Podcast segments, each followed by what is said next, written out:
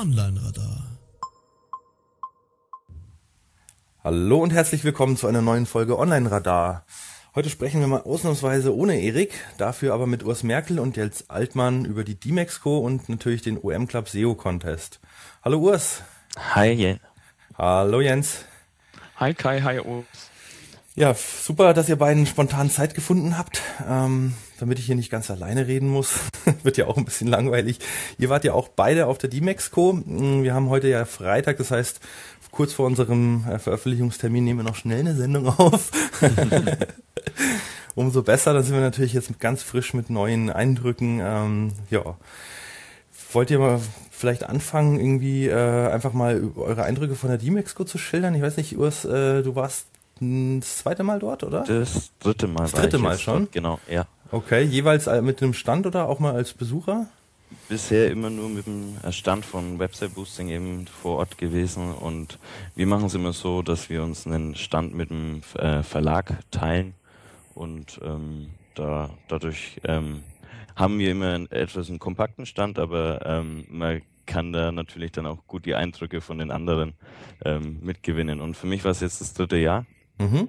Und ähm, da fällt einem natürlich schon äh, auf, äh, wie die Demexco jetzt auch ähm, mit zweieinhalb Hallen ja gewachsen ist. Letztes Jahr waren es noch zwei Hallen. Dieses Jahr haben sie mittlerweile eine dritte Halle aufgemacht, wo dann ja auch der On-Page-Org-Stand war. Und was man immer so von den äh, Brancheninternen hört, ist, dass auch mal wieder die Rate der äh, oder die Dichte der Anzugträger gestiegen ist. Ja, das war auch mein Eindruck. Also ich fand es echt krass, wie viel ja wirklich Business und und und Führungsetage, Vorstände und, mhm. und Marketing Oberen sozusagen da rumgelaufen sind. Aber es ist, glaube ich, auch die Zielgruppe der die Mexico. Also von daher ähm, es ist noch was anderes, wie jetzt, sage ich mal, sowieso in der kleinen Campix, aber selbst auch die SMX ist dann doch vom Publikum nochmal was ganz anderes. Ja, natürlich. Es ist halt wirklich einfach äh, das Ziel einer Messe. Also die Mexiko ist ganz klar Messe und ähm, mhm. keine Konferenz in dem Sinne auch. Auch wenn man ähm, auf der, Mexiko natürlich Seminare und äh, ähm, Rednerpanels hat, aber ich muss gestehen, ich habe es noch nie, äh, da ich auch äh, eben als Aussteller mit vor Ort bin, noch nie auf äh, eine ein Seminar oder einen Vortrag geschafft. Insofern weiß ich nicht, wie gut die sind im Vergleich jetzt zur SEO Campix oder zur SMX in München. Also ich habe mir ein paar angeschaut. Ich war ja mit meiner Lebensgefährtin dort. Für mich war es die erste D-Mex-Co. Und ich muss sagen, ähm, die Seminare war für die Zielgruppe sehr, sehr gut. Also wenn du da als Online-Marketing-Manager aus einem Industrieunternehmen irgendwie hingehst oder mhm. vielleicht auch ähm, im, in der großen Conference Hall ähm, halt irgendwie als Geschäftsführer oder als Vorstand sich einfach mal so, so ein Thema, äh, Überblick verschaffen, ist super. Aber fachlich natürlich bei weitem nicht tief genug und und es ist halt schon ein bisschen mehr auch Positionierung und Verkaufen. Das ist aber auch ganz klar, weil es eben eine Messe ist und die Leute zahlen ja auch nicht ähm, für die Inhalte sozusagen. Also von daher kann ich es verstehen. Dafür war ich, fand ich es recht gut. Ähm, meine Lebensgefährtin zum Beispiel war sehr begeistert von Vorträgen über das E-Mail-Marketing. Da hat sie einiges mitgenommen. Ich habe mir auch den von Explido angeschaut. Explido hat sich ja komplett neu positioniert. Ähm, der war sehr interessant mit Gabriel Beck. Liebe Grüße auch an dieser Stelle an den Conversion Doc und seinen Kollegen. Ja, das war echt ganz nett. Aber es ist halt doch wirklich Messe. Das ist dann nochmal, ja, was anderes als so eine schnuckelige Konferenz, auf der ich dann irgendwie üblicherweise bin. und bei dir, Jens, wie war's bei dir? Du warst, äh, warst deine erste, zweite, dritte, vierte? Genau, also bei mir war es auch meine erste, die Mexiko. Okay. Also einfach, weil Messen allgemein nicht so ganz in meinem Fokus sind. Mhm. Wenn ich welche Messen besuche, dann ist es eher so die IFA oder ähm, CeBIT oder sowas.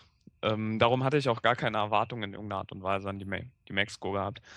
Äh, ich, als, äh, mir ist eben auch aufgefallen, dass so langsam die Szene, also allgemein das Online-Marketing, das Digital Business irgendwie sehr erwachsen wird. Man merkt es halt wirklich an den Anzugträgern. Mhm. Die Entscheider sind halt nicht mehr diese jungen, hippen, revolutionären irgendwas in Jeans auftreten, sondern mhm. es ist halt wirklich verstärkt so, dass die Anzüge dort vertreten sind.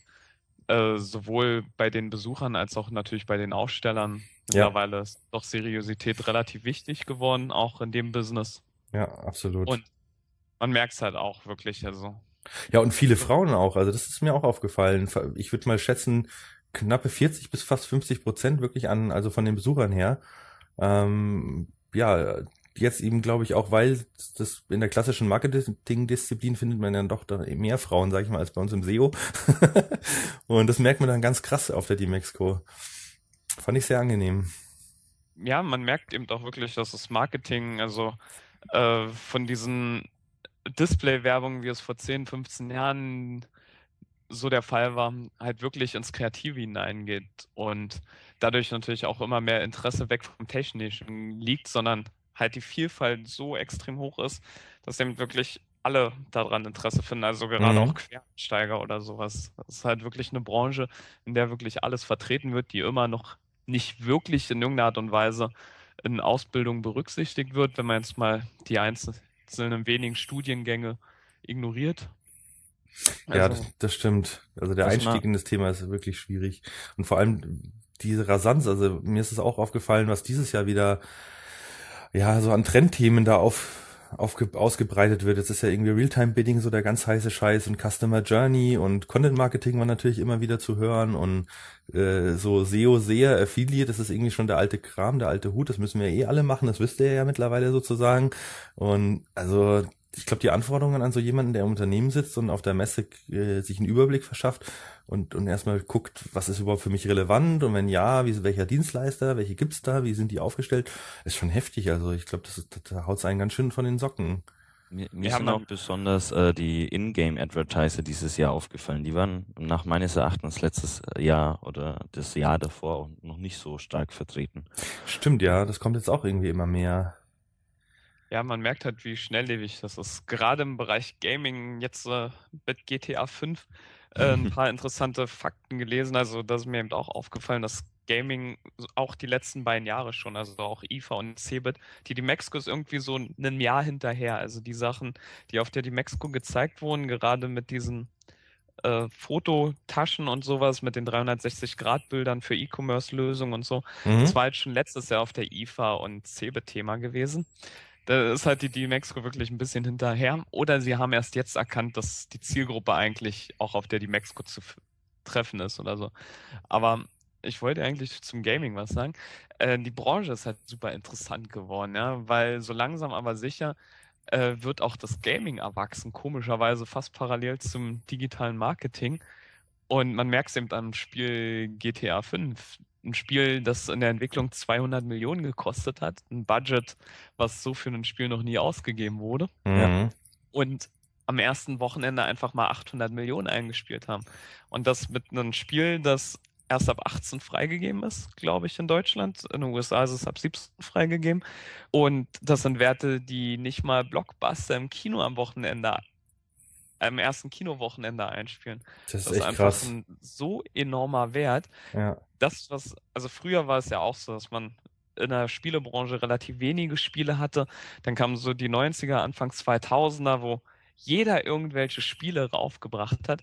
Und jetzt geht es halt mittlerweile aufgrund der extremen Vielfalt, wie sie halt und die Möglichkeiten, wie sie ein iPad, ein iPhone, die ganzen anderen Mobile Devices und sowas bieten, wo es halt jetzt echt wieder um Qualität geht, um sich von der Masse abzuheben. Und sowas wie GTA oder auch die FIFA-Spiele, auch wenn es jedes Jahr neu oder so rauskommt, zeigt ja, was für ein Hype oder so halt in der Branche existiert. Und es war halt eine Frage der Zeit dass halt auch ein Akzeptanzlevel für Ingame-Advertising gefunden wird, was früher ja schon so bei Counter-Strike oder so versucht wurde. Genau, die haben es ja ganz früh mal probiert mit diesen Wänden innerhalb der Levels, wo du dich dann einbuchen konntest. Genau, aber das ist halt das Problem. Entweder, wenn du nachträglich mit Werbung in eine Sache reingehst, wie bei Counter-Strike, wirst du immer sofort nach unten geschoben. Aber wenn du von vornherein halt den Mehrwert bietest und die Werbung gleich zur Verfügung stellst, hast du halt mittlerweile auch ein ganz anderes Akzeptanzlevel, als mhm. es früher war.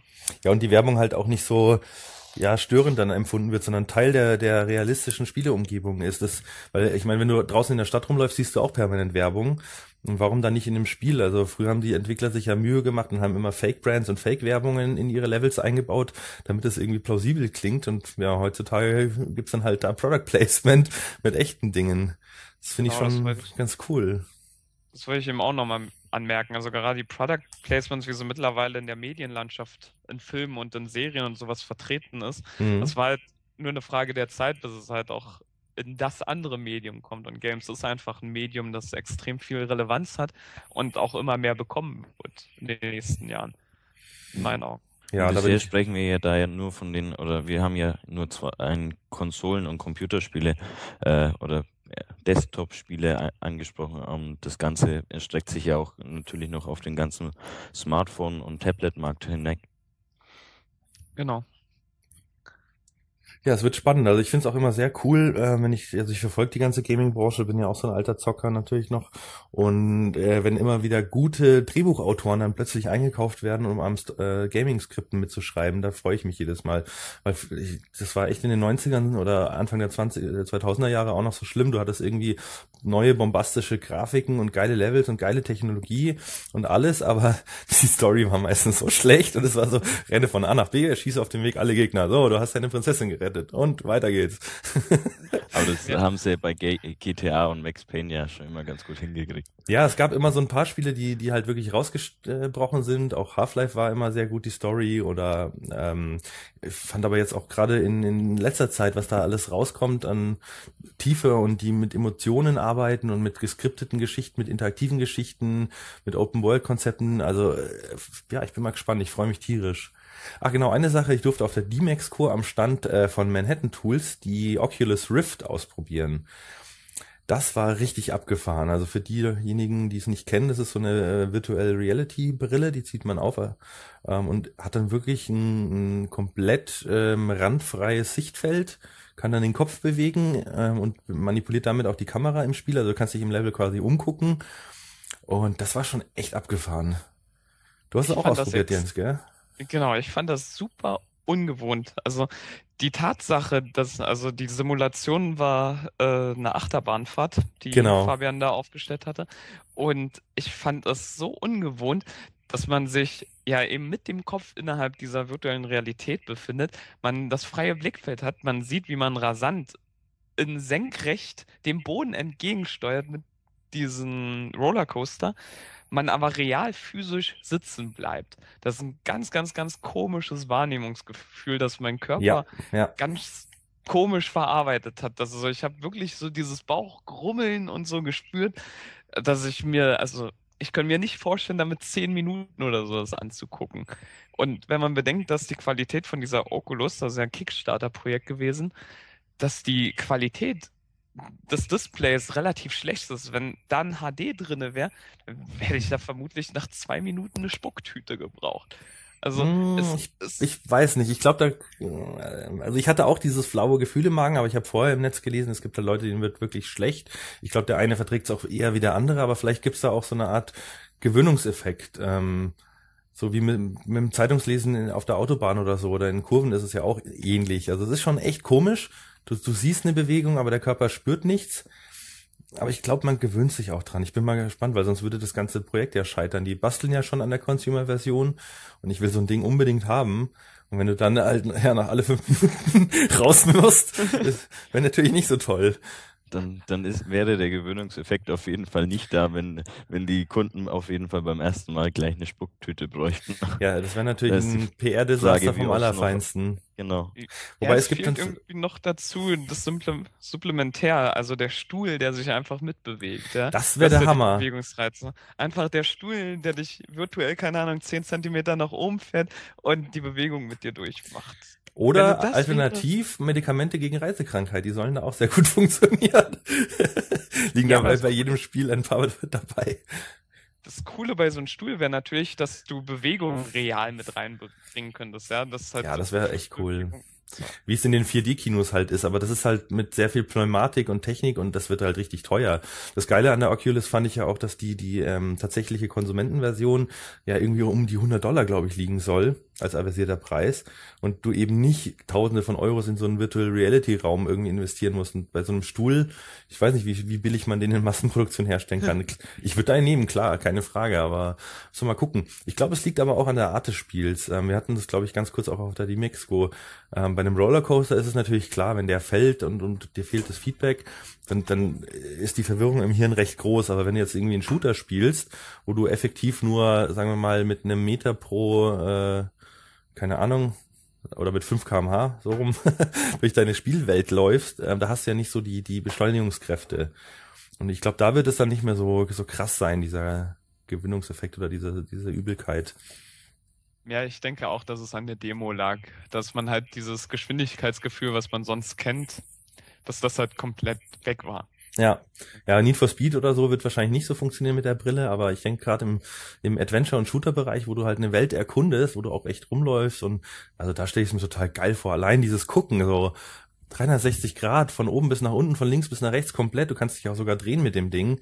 Ist geil. ich finde ja. echt cool. Ja, auf jeden Fall. Ja, äh, Jens, du warst ja am Stand von OnPage.org, bist ja quasi, glaube ich, jüngstes jüngster Neuzugang im Team, oder? Habt ihr schon mittlerweile jemanden nach dir bekommen? Es kam tatsächlich schon noch jemand nach mir. ja, Wahnsinn. Nicht... Also das ja, Team explodiert ja förmlich. Das ist echt krass. Ich war vorgestern vor der D-Mexco noch mal kurz auf der Seite. Also richtig krass in sowohl in Qualität als auch in Masse, sage ich jetzt schon fast, äh, investiert. Also ich bin mal gespannt, was, was ihr da noch so ja, vorbereitet für die nächste Zeit ja, ein absolut spannendes Team, spannendes Themenumfeld und das ist es ja auch. Also in einem Jahr von praktisch drei Leuten mit Irene als erste mhm. vier hoch auf mittlerweile, glaube ich, 25. Das ist auf jeden Fall schon eine Ansage. Auf jeden um, Fall. Wie du schon sagst, auch von der Vielfalt und Qualität, das hat das Team, glaube ich, schon in den Top Ten, wenn das überhaupt reicht, anzusiedeln. Also. Ja. Dann auch gleich noch eine, eine wunderbare Standparty organisiert. Mit, mit allen Extras und extra Münchner, äh, Münchner Bier angekarrt. Also auf jeden Fall wieder, ja, also für Köln ist das auf jeden Fall äh, Aushängeschild und insofern ähm, war die auch wunderbar besucht. Ja, auf jeden Fall. Als ehemaliger Münchner muss ich sagen, es war kein Münchner Bier, es war Tegern sehr hell. Oh, Entschuldigung. Aber es ist das, meiner Meinung nach, das beste Helle, was es gibt. Das ist zehnmal so gut wie Augustina. Echt geil.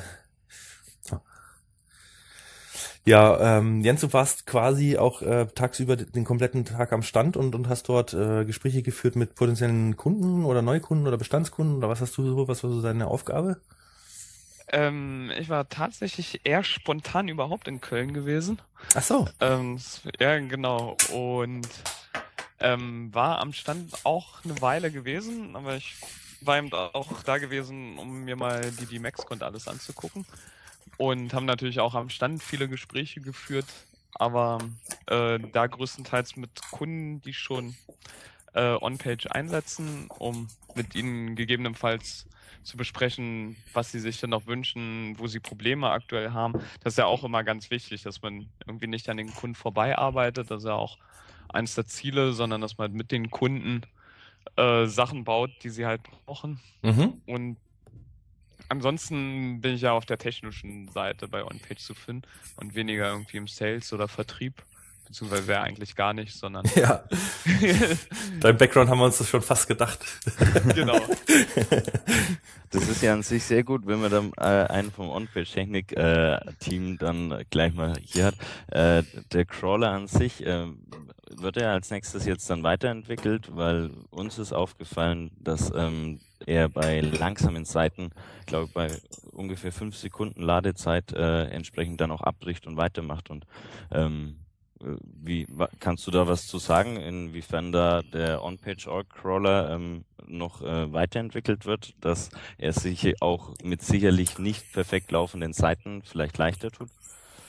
Ähm, das ist natürlich immer so eine Sache. So, es kommen ganz viele Up Features demnächst. Mhm. Also es ist extrem viel Fahrt in dem Tool, in der Entwicklung und so. Und ich kann natürlich nicht sagen, woran ich explizit arbeite. Ja. Aber es geht äh, bei vielen Sachen bei mir um Produktinnovation.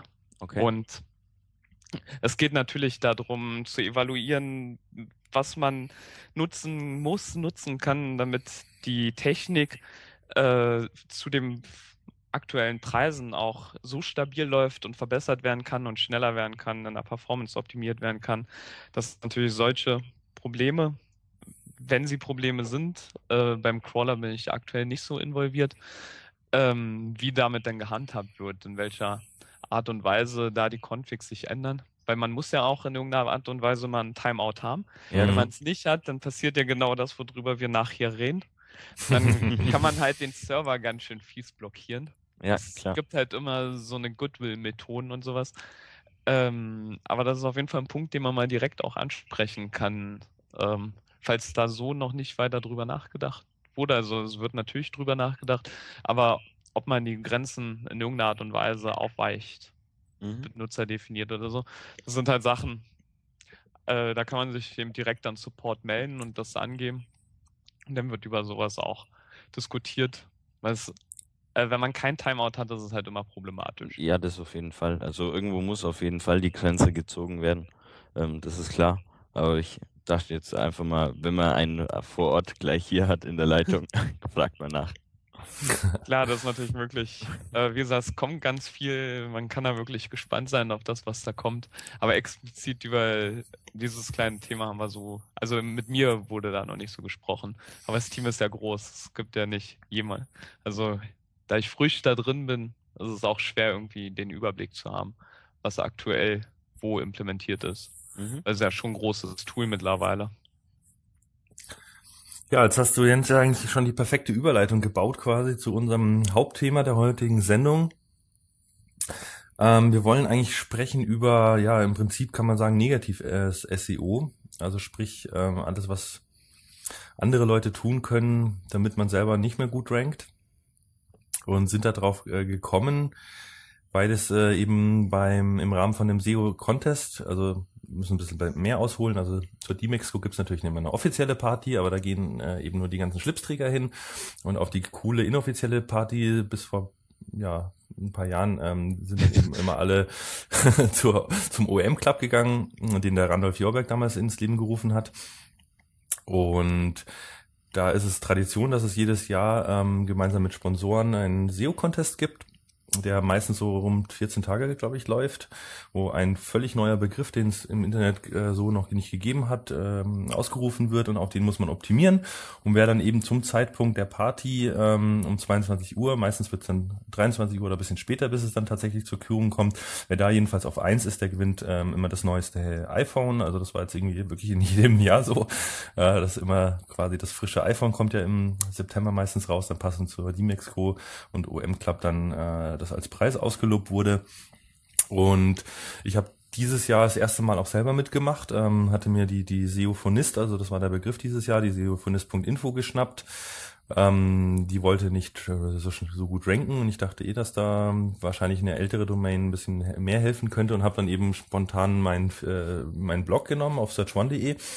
Ähm, habe dann relativ lange auch oben mitgespielt, war dann sogar sehr lang stabil auf Platz eins Und dann hat eben jemand meinen Server, ähm, sage ich mal, bespielt mit Dingen, die ihm nicht so gut gefallen hat. Die Seite war nicht mehr erreichbar, für Google auch nicht mehr erreichbar und hat dann eben das Ranking verloren. Und darüber wollen wir jetzt mal sprechen. Ähm, Vielleicht äh, wollen wir erstmal über die Grundlagen drüber gehen, sozusagen, welche Ranking-Faktoren für Google in dem Moment überhaupt relevant sind. Sollen wir soweit ausholen? Was meint ihr? Wäre wär auf jeden Fall, sagen wir, zum Grundverständnis einfach äh, ganz hilfreich für die Hürde, oder nicht? Das denke ich auch. Einfach einmal durchgehen. Okay. Gut, genau. Also die Frage, die ich mir da eben in dem Zusammenhang gestellt habe, bei einem neuen Begriff, ähm, den Google noch gar nicht kennt und vor allem auch in der Kürze der Zeit, innerhalb von 14 Tagen. Was sind da überhaupt Faktoren, die Google heranziehen kann? Man kann da ja, glaube ich, ganz gut mit dem Beispiel einsteigen, äh, einsteigen ähm, dass Google zum Beispiel am Anfang, als man es nach Seophonist gegoogelt hat, immer noch äh, Saxophon vorgeschlagen hatte, oder nicht? Genau, meinten Sie, Saxophonist kam dann erstmal. Klar, es gibt noch keinen Inhalt dazu, es gab noch kein Suchvolumen dazu. Da denkt dann Google erstmal, oh, der eine, der hat sich da vertippt. Aber man hat, finde ich, gemerkt dieses Jahr, wie schnell Google da schon geworden ist. Nach einem halben Tag ungefähr war dann schon dieser Vorschlag weg. Und einen halben Tag später kam dann schon bei anderen Begriffen, äh, sogar meinten sie SEO-Phonist. Also ich habe da mal SEO-Leerzeichen-Phonist äh, gegoogelt und solche Sachen, um zu gucken, genau. äh, wer da noch so alles ähm, ja mit ähnlichen Begriffen, sage ich mal, versucht zu optimieren oder auch Links baut und so weiter. Also das hat Google sehr, sehr schnell aufgenommen. Ähm, was mich überrascht hat, in Google Suggest ist es bis jetzt noch nicht drinnen. Also das, das hätte ich mir doch gedacht ähm, oder erwartet, dass es schneller geht.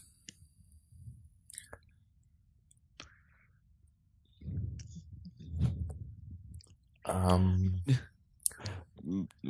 erwarte, ja. dass es schneller geht, sagen wir so. ähm, äh, du kannst jetzt davon ausgehen, ähm, dass äh, das, äh, der Suchbegriff an sich jetzt halt wahrscheinlich dementsprechend weniger gesucht wird und jetzt auch äh, nicht mehr die Nachfrage da ist. Insofern ähm, bricht ja quasi so diese Gesamt, äh, die Nachfrage äh, oder Signalsteiger um diesen äh, Suchterm ja auch komplett wieder ab. Ja, aber es waren jetzt immerhin schon 14 Tage, wo jeden Tag äh, mehr als 1000 Mal dieser Begriff eingegeben wurde. Ich habe das in den Webmaster Tools ja schön gesehen und auch äh, in meinem Blogpost später veröffentlicht. Ich hatte rund 1000 Impressions pro Tag nur auf mhm. diesem einen einzigen Begriff. Und da dachte ich, äh, bei so einem Suchvolumen, gerade wenn es eben ein neues Topic ist, äh, dass es dann schon auch in der Suggest landet.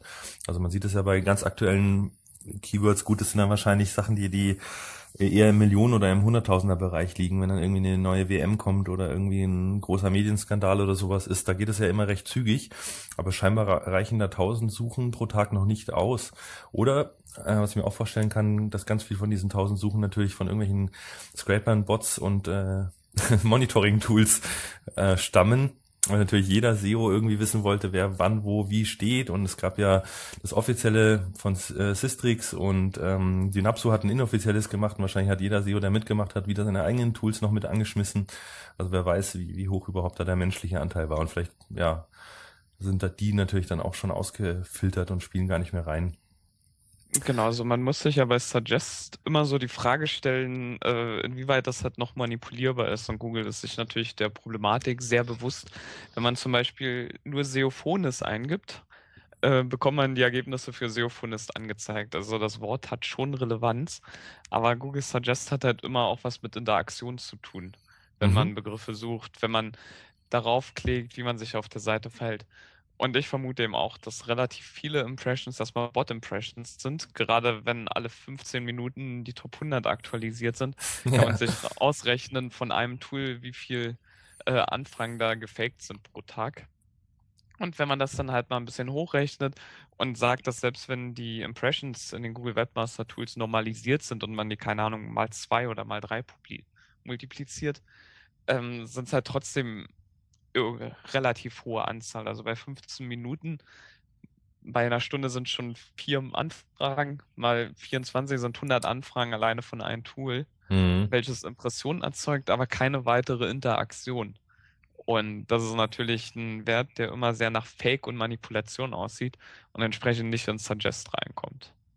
Ja, das ist ein guter Punkt, dass vielleicht auch der Anteil der Bot-Anfragen an dem Gesamtsuchaufkommen dann vielleicht auch auf eine Manipulation hindeutet. Darüber habe ich mir noch gar keine Gedanken gemacht. Stimmt, ich bin also immer von absoluten halt Werten ausgegangen, aber die Relation ist ja vor allem spannend hier. Genau. Also es sieht ja in dem Fall auch dann wirklich super manipuliert aus. Also keine mhm. Ahnung, wie die Tools alle ihre Abfragen machen. Aber keine Ahnung, wenn du halt wirklich 100 Abfragen von einem Tool hast, dann hast du noch fünf andere Tools, die einmal eine Stunde abfragen. Bist schon bei 225 oder 250 Abfragen mit sechs Tools, die da irgendwie langlaufen. und ich glaube, ja, es gibt mehr als sechs Ranking-Tools. Eben. Und wenn du sagst, du hattest 1000 Impressionen, dann ist schon mal ein Viertel äh, eine Anfrage ohne weitere Interaktionen. Und ich glaube, äh, auch wenn Top-Begriffe und so relativ viele Bot-Anfragen erzeugen, dass 25 Prozent jetzt von diesen sechs Tools ausgehen, weil ich einfach in den Raum werfe, mhm. das schon extrem großer Anteil ist, der also, eindeutig darauf zeigt, dass irgendwas mit dem Keyword nicht stimmt. Also, also ich würde sogar von einem höheren Anteil ausgehen, weil ich sehe, dass ich zum Beispiel auf Position 1 eine CTR von 11 und auf Position 2 eine CTR von 10 Prozent hatte. Und wenn du dir mal übliche CTR-Verteilungen anschaust, also gehe ich mal wirklich davon aus, dass das vielleicht von 1000 Suchanfragen tatsächlich 600, 700 von Bots waren. Was halt natürlich bei so neuen Begriffen wieder interessant ist, das war für mich halt auch wieder so schön, das zu sehen. Ich habe ja vor ein paar Wochen äh, sowohl in dem Online-Hangout äh, zusammen mit Icy als auch ja bei Karl einmal einen Vortrag gehalten über Content und was dann so alles von Google als Dictionary und sowas genutzt werden könnte und wie aktuell das ist. Mhm. Daran sieht man halt, wie extrem schnell sich Google äh, neue Wörter aneignet, diese neuen Wörter thematisch clustert und dazu schnellstmöglich Rankings aufstellt. Das ist halt wirklich spannend und das ist genau ja. das, was ich immer sage. Ähm, mit den Updates, die so vor anderthalb Jahren von Google alles gemacht wurden, wo Leute gesagt haben, hier Rechtschreibung und sowas ist Ranking-Kriterium. Wenn du schlechte Rechtschreibung hast, dann äh, rankt dein Artikel halt nicht so gut. Google kann gar nicht wissen, ob es ein falsch geschriebenes Wort ist oder ob es ein neu aufkommendes Wort innerhalb von irgendeinem Dictionary ist. Richtig. Ja, das weiß Google einfach gar nicht. Also wer äh, das behauptet, das schon wirklich einfach mal darüber nachdenken, wie schnelllebig dieses Internet ist, ja, und wie schnelllebig Wortschöpfungen sind. Natürlich sterben auch immer Worte aus, aber gerade mit unseren Anglizismen und alles in unserer Branche kann man gar nicht sagen, ähm, ich strafe dich ab, weil das ein Rechtschreibfehler. Das weiß Google gar nicht. Und sie werden auch niemals den Fehler machen, zu behaupten, in irgendeiner Art und Weise, dass wir eine Elite fördern und nur die, die perfekt schreiben können, überhaupt das Anrecht haben, irgendwo gut zu ranken. Weil Googles mhm. Intention ist ja immer noch das Bestmögliche liefern. Ja. Richtig. Und vielleicht ist auch derjenige, der vielleicht Legastheniker ist und äh, Rechtschreibung total schlecht ist, aber der war halt vielleicht zu dem Zeitpunkt genau an der Quelle und hat es mit den eigenen Augen gesehen und ist die beste Quelle und das beste Ergebnis. Also von daher kann man, glaube ich, nicht von Rechtschreibung auf äh, Qualität des Suchergebnisses so eins zu eins rückfolgern. Ähm, und du hast natürlich recht, selbst wenn Google das wollen würde, wäre es technisch nahezu unmöglich. Weil dann müssten sie permanent in allen Sprachen einen ja sowohl äh, Semantik äh, als auch äh, Grammatik als auch einzelne Wörter, was ist richtig, was ist falsch und boah, nee, also das kriegt der Word, genau. Word schon nicht hin für einen Text auf meinem Rechner. Wie soll das Google für das Internet hinkriegen? Also mal ganz ehrlich. Wohl wahr. Aber Was es ist halt spannend, also gerade dieses ganze Content-Ding und sowas, bei so neuen Keywords, das zu analysieren, macht einfach super viel Spaß. Aber ja, dazu also hat ja auch Nico, der gewonnen hat, also Nikolas, sorry, ähm, auch was geschrieben und hat ja auch gesagt, dass halt Google relativ schnell thematisch das halt wieder in Transactional, ähm, Interestral und Shopping-Ergebnisse irgendwie versucht hat aufzuteilen. Ja, genau, da würde ich gerne mal, da würde ich gerne mal drüber sprechen. Also ich habe mich mit Nico auf der auf dem OM Club noch kurz drüber unterhalten und seine These war eben, dass bei einem neuen Begriff oder auch generell bei allen Suchanfragen, ähm, insbesondere bei neuen, weil Google dann noch nicht weiß, wenn ich jetzt SEOfinist suche, was, was will ich? Will ich was kaufen? Will ich mich informieren? Äh, oder ist SEOfinist vielleicht sogar eine Brand, wo ich hin will?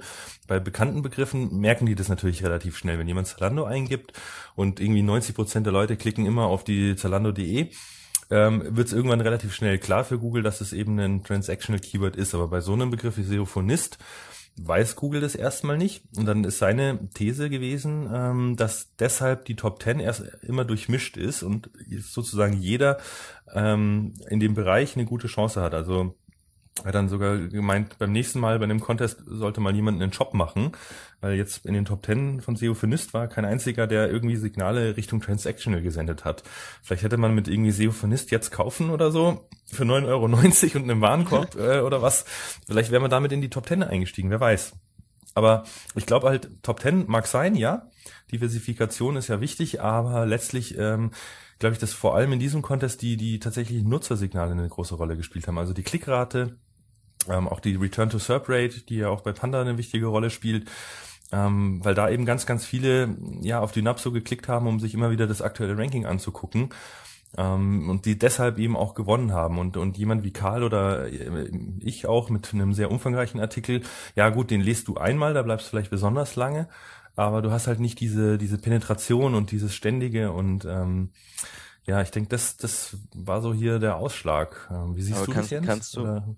Was? Kannst du wirklich sagen, dass, ähm, dass es äh, genau an diesem einen Faktor lag, äh, dass sie deswegen gewonnen haben, wegen der Benutzerinteraktion? Weil ich meine, wir wissen ja alle, dass es einfach ähm, auf viel, die Kombination vieler, ähm, vieler verschiedener ähm, Faktoren ankommt. Und wenn man nochmal den Punkt äh, Content oder Content-Qualität aufgreift, ähm, klar geht's da dann nicht nur um Textinhalte, sondern auch, was Dynapso ja gemacht hat, ähm, dass sie, wie du vorhin angesprochen hast, ein eigenes Ranking hatten und mhm. allein dadurch ähm, eben auch die Variation an Inhalten da hatte von über, über URLs, Videos äh, und etc. etc.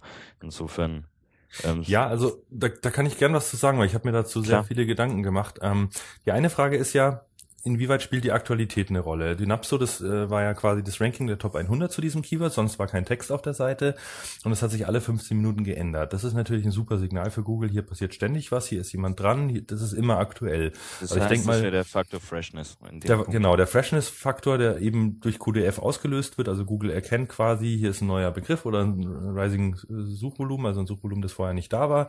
Hier muss es was Neues geben, jetzt brauche ich frische Inhalte und dann eben über die ähm, über den Freshness-Algorithmus äh, sozusagen erkennt ja Google die. Ähm, je häufiger die Seite gecrawlt wird, desto öfter kriegen sie dann auch Änderungen mit. Ähm, das war bei mir zum Beispiel ein Problem. Ich habe es am Anfang nicht geschafft, den Crawler äh, öfter als zweimal auf meine Seite zu holen am Tag irgendwie, weil die Seite war halt alt und ich habe halt nicht viel okay. veröffentlicht, da hat sich nicht viel geändert. Google hatte gelernt, dass meine Domain eine relativ statische Seite ist. Und auch als ich angefangen habe, wie die Hölle, da den Artikel immer wieder umzubauen, was anzufügen und, und zu aktualisieren, äh, wollte Google dann sehr, sehr, sehr lang ausgebaut dann. Ne? Genau, also ich habe dann immer wieder mehr gemacht und äh, noch was hinzugefügt und ähm, deshalb glaube ich, ähm, dass da Synapso den Vorteil hatte und dass äh, dieser Freshness äh, eine große Rolle gespielt hat. Aber ich glaube, das war nicht so sehr der, sage ich mal, das bringt vielleicht in die Top 5 oder in die Top 3, aber ich glaube, für den ersten Platz äh, gibt es noch ein paar andere Gründe. Ähm, was ich sagen kann, meiner Einschätzung nach, jetzt wo der Contest gelaufen ist, haben die sozialen Signale so gut wie keine Rolle gespielt. Ähm, okay. ist, ist mein Eindruck. Ich habe nämlich, ähm, wenn man sich das mal anguckt, in dem Artikel, glaube ich, 100 Pound 30 äh, plus Ones gesammelt. Ähm, und das hat mir äh, gefühlt nichts gebracht. Gut, man muss dazu sagen, ähm, deshalb reden wir auch heute nachher noch über negatives SEO. Ich war ja lange Zeit stabil auf 1, bis dann eben der DDoS kam ich hätte jetzt eben sehr, sehr, sehr gerne mal gesehen, ohne den DDoS, ob es für mich gelangt hätte oder ob eben diese Aktualität und die Nutzerinteraktion den Ausschlag für Platz 1 gegeben hat oder ob Dynapso halt Glück hatte, weil ich da oben weggefegt wurde und dann nachgerutscht ist. Deshalb können wir jetzt halt hier viel mutmaßen. Ja. Ähm, Mai, ob jetzt zwei, drei oder eins ist, ist natürlich auch schwierig, ähm, aber insgesamt die Aktualität hat natürlich viel gebracht. Dynapso hat ähm, viele Links bekommen, weil einige oder viele der, der Leute, die darüber geschrieben haben, haben natürlich auch gedacht, dass es das offizielle Ranking ist. Ähm, und dann auch fleißig verlinkt und hier könnt ihr die aktuellen Rankings einsehen und Dynapso ist erwähnt worden. Also Nikolas meint in seinem äh, Beitrag ja auch, dass äh, die Brand Mentions, also quasi die alleinige er Erwähnung von Dynapso als Begriff, ohne Verlinkung, ohne alles, ähm, ja auch schon was gebracht hat. Da bin ich mir nicht so sicher, weil ich glaube, ähm, gerade in dem Zusammenhang braucht Google schon länger, ähm, um so ein Wort, was es ja dann letztlich ist ohne Link, ähm, erstmal zuzuordnen. Also ich weiß nicht, ob das bei so kurzfristigen Geschichten möglich ist. Wie seht ihr das? Ähm, Aber ist nicht das Wort äh, Lurch, äh, Lurch von, von Karl ähm, auch ziemlich schnell mit aufgegriffen worden überall? und als äh, relevant äh, meines Erachtens, soweit ich das recherchiert habe, ähm, mit aufgenommen worden.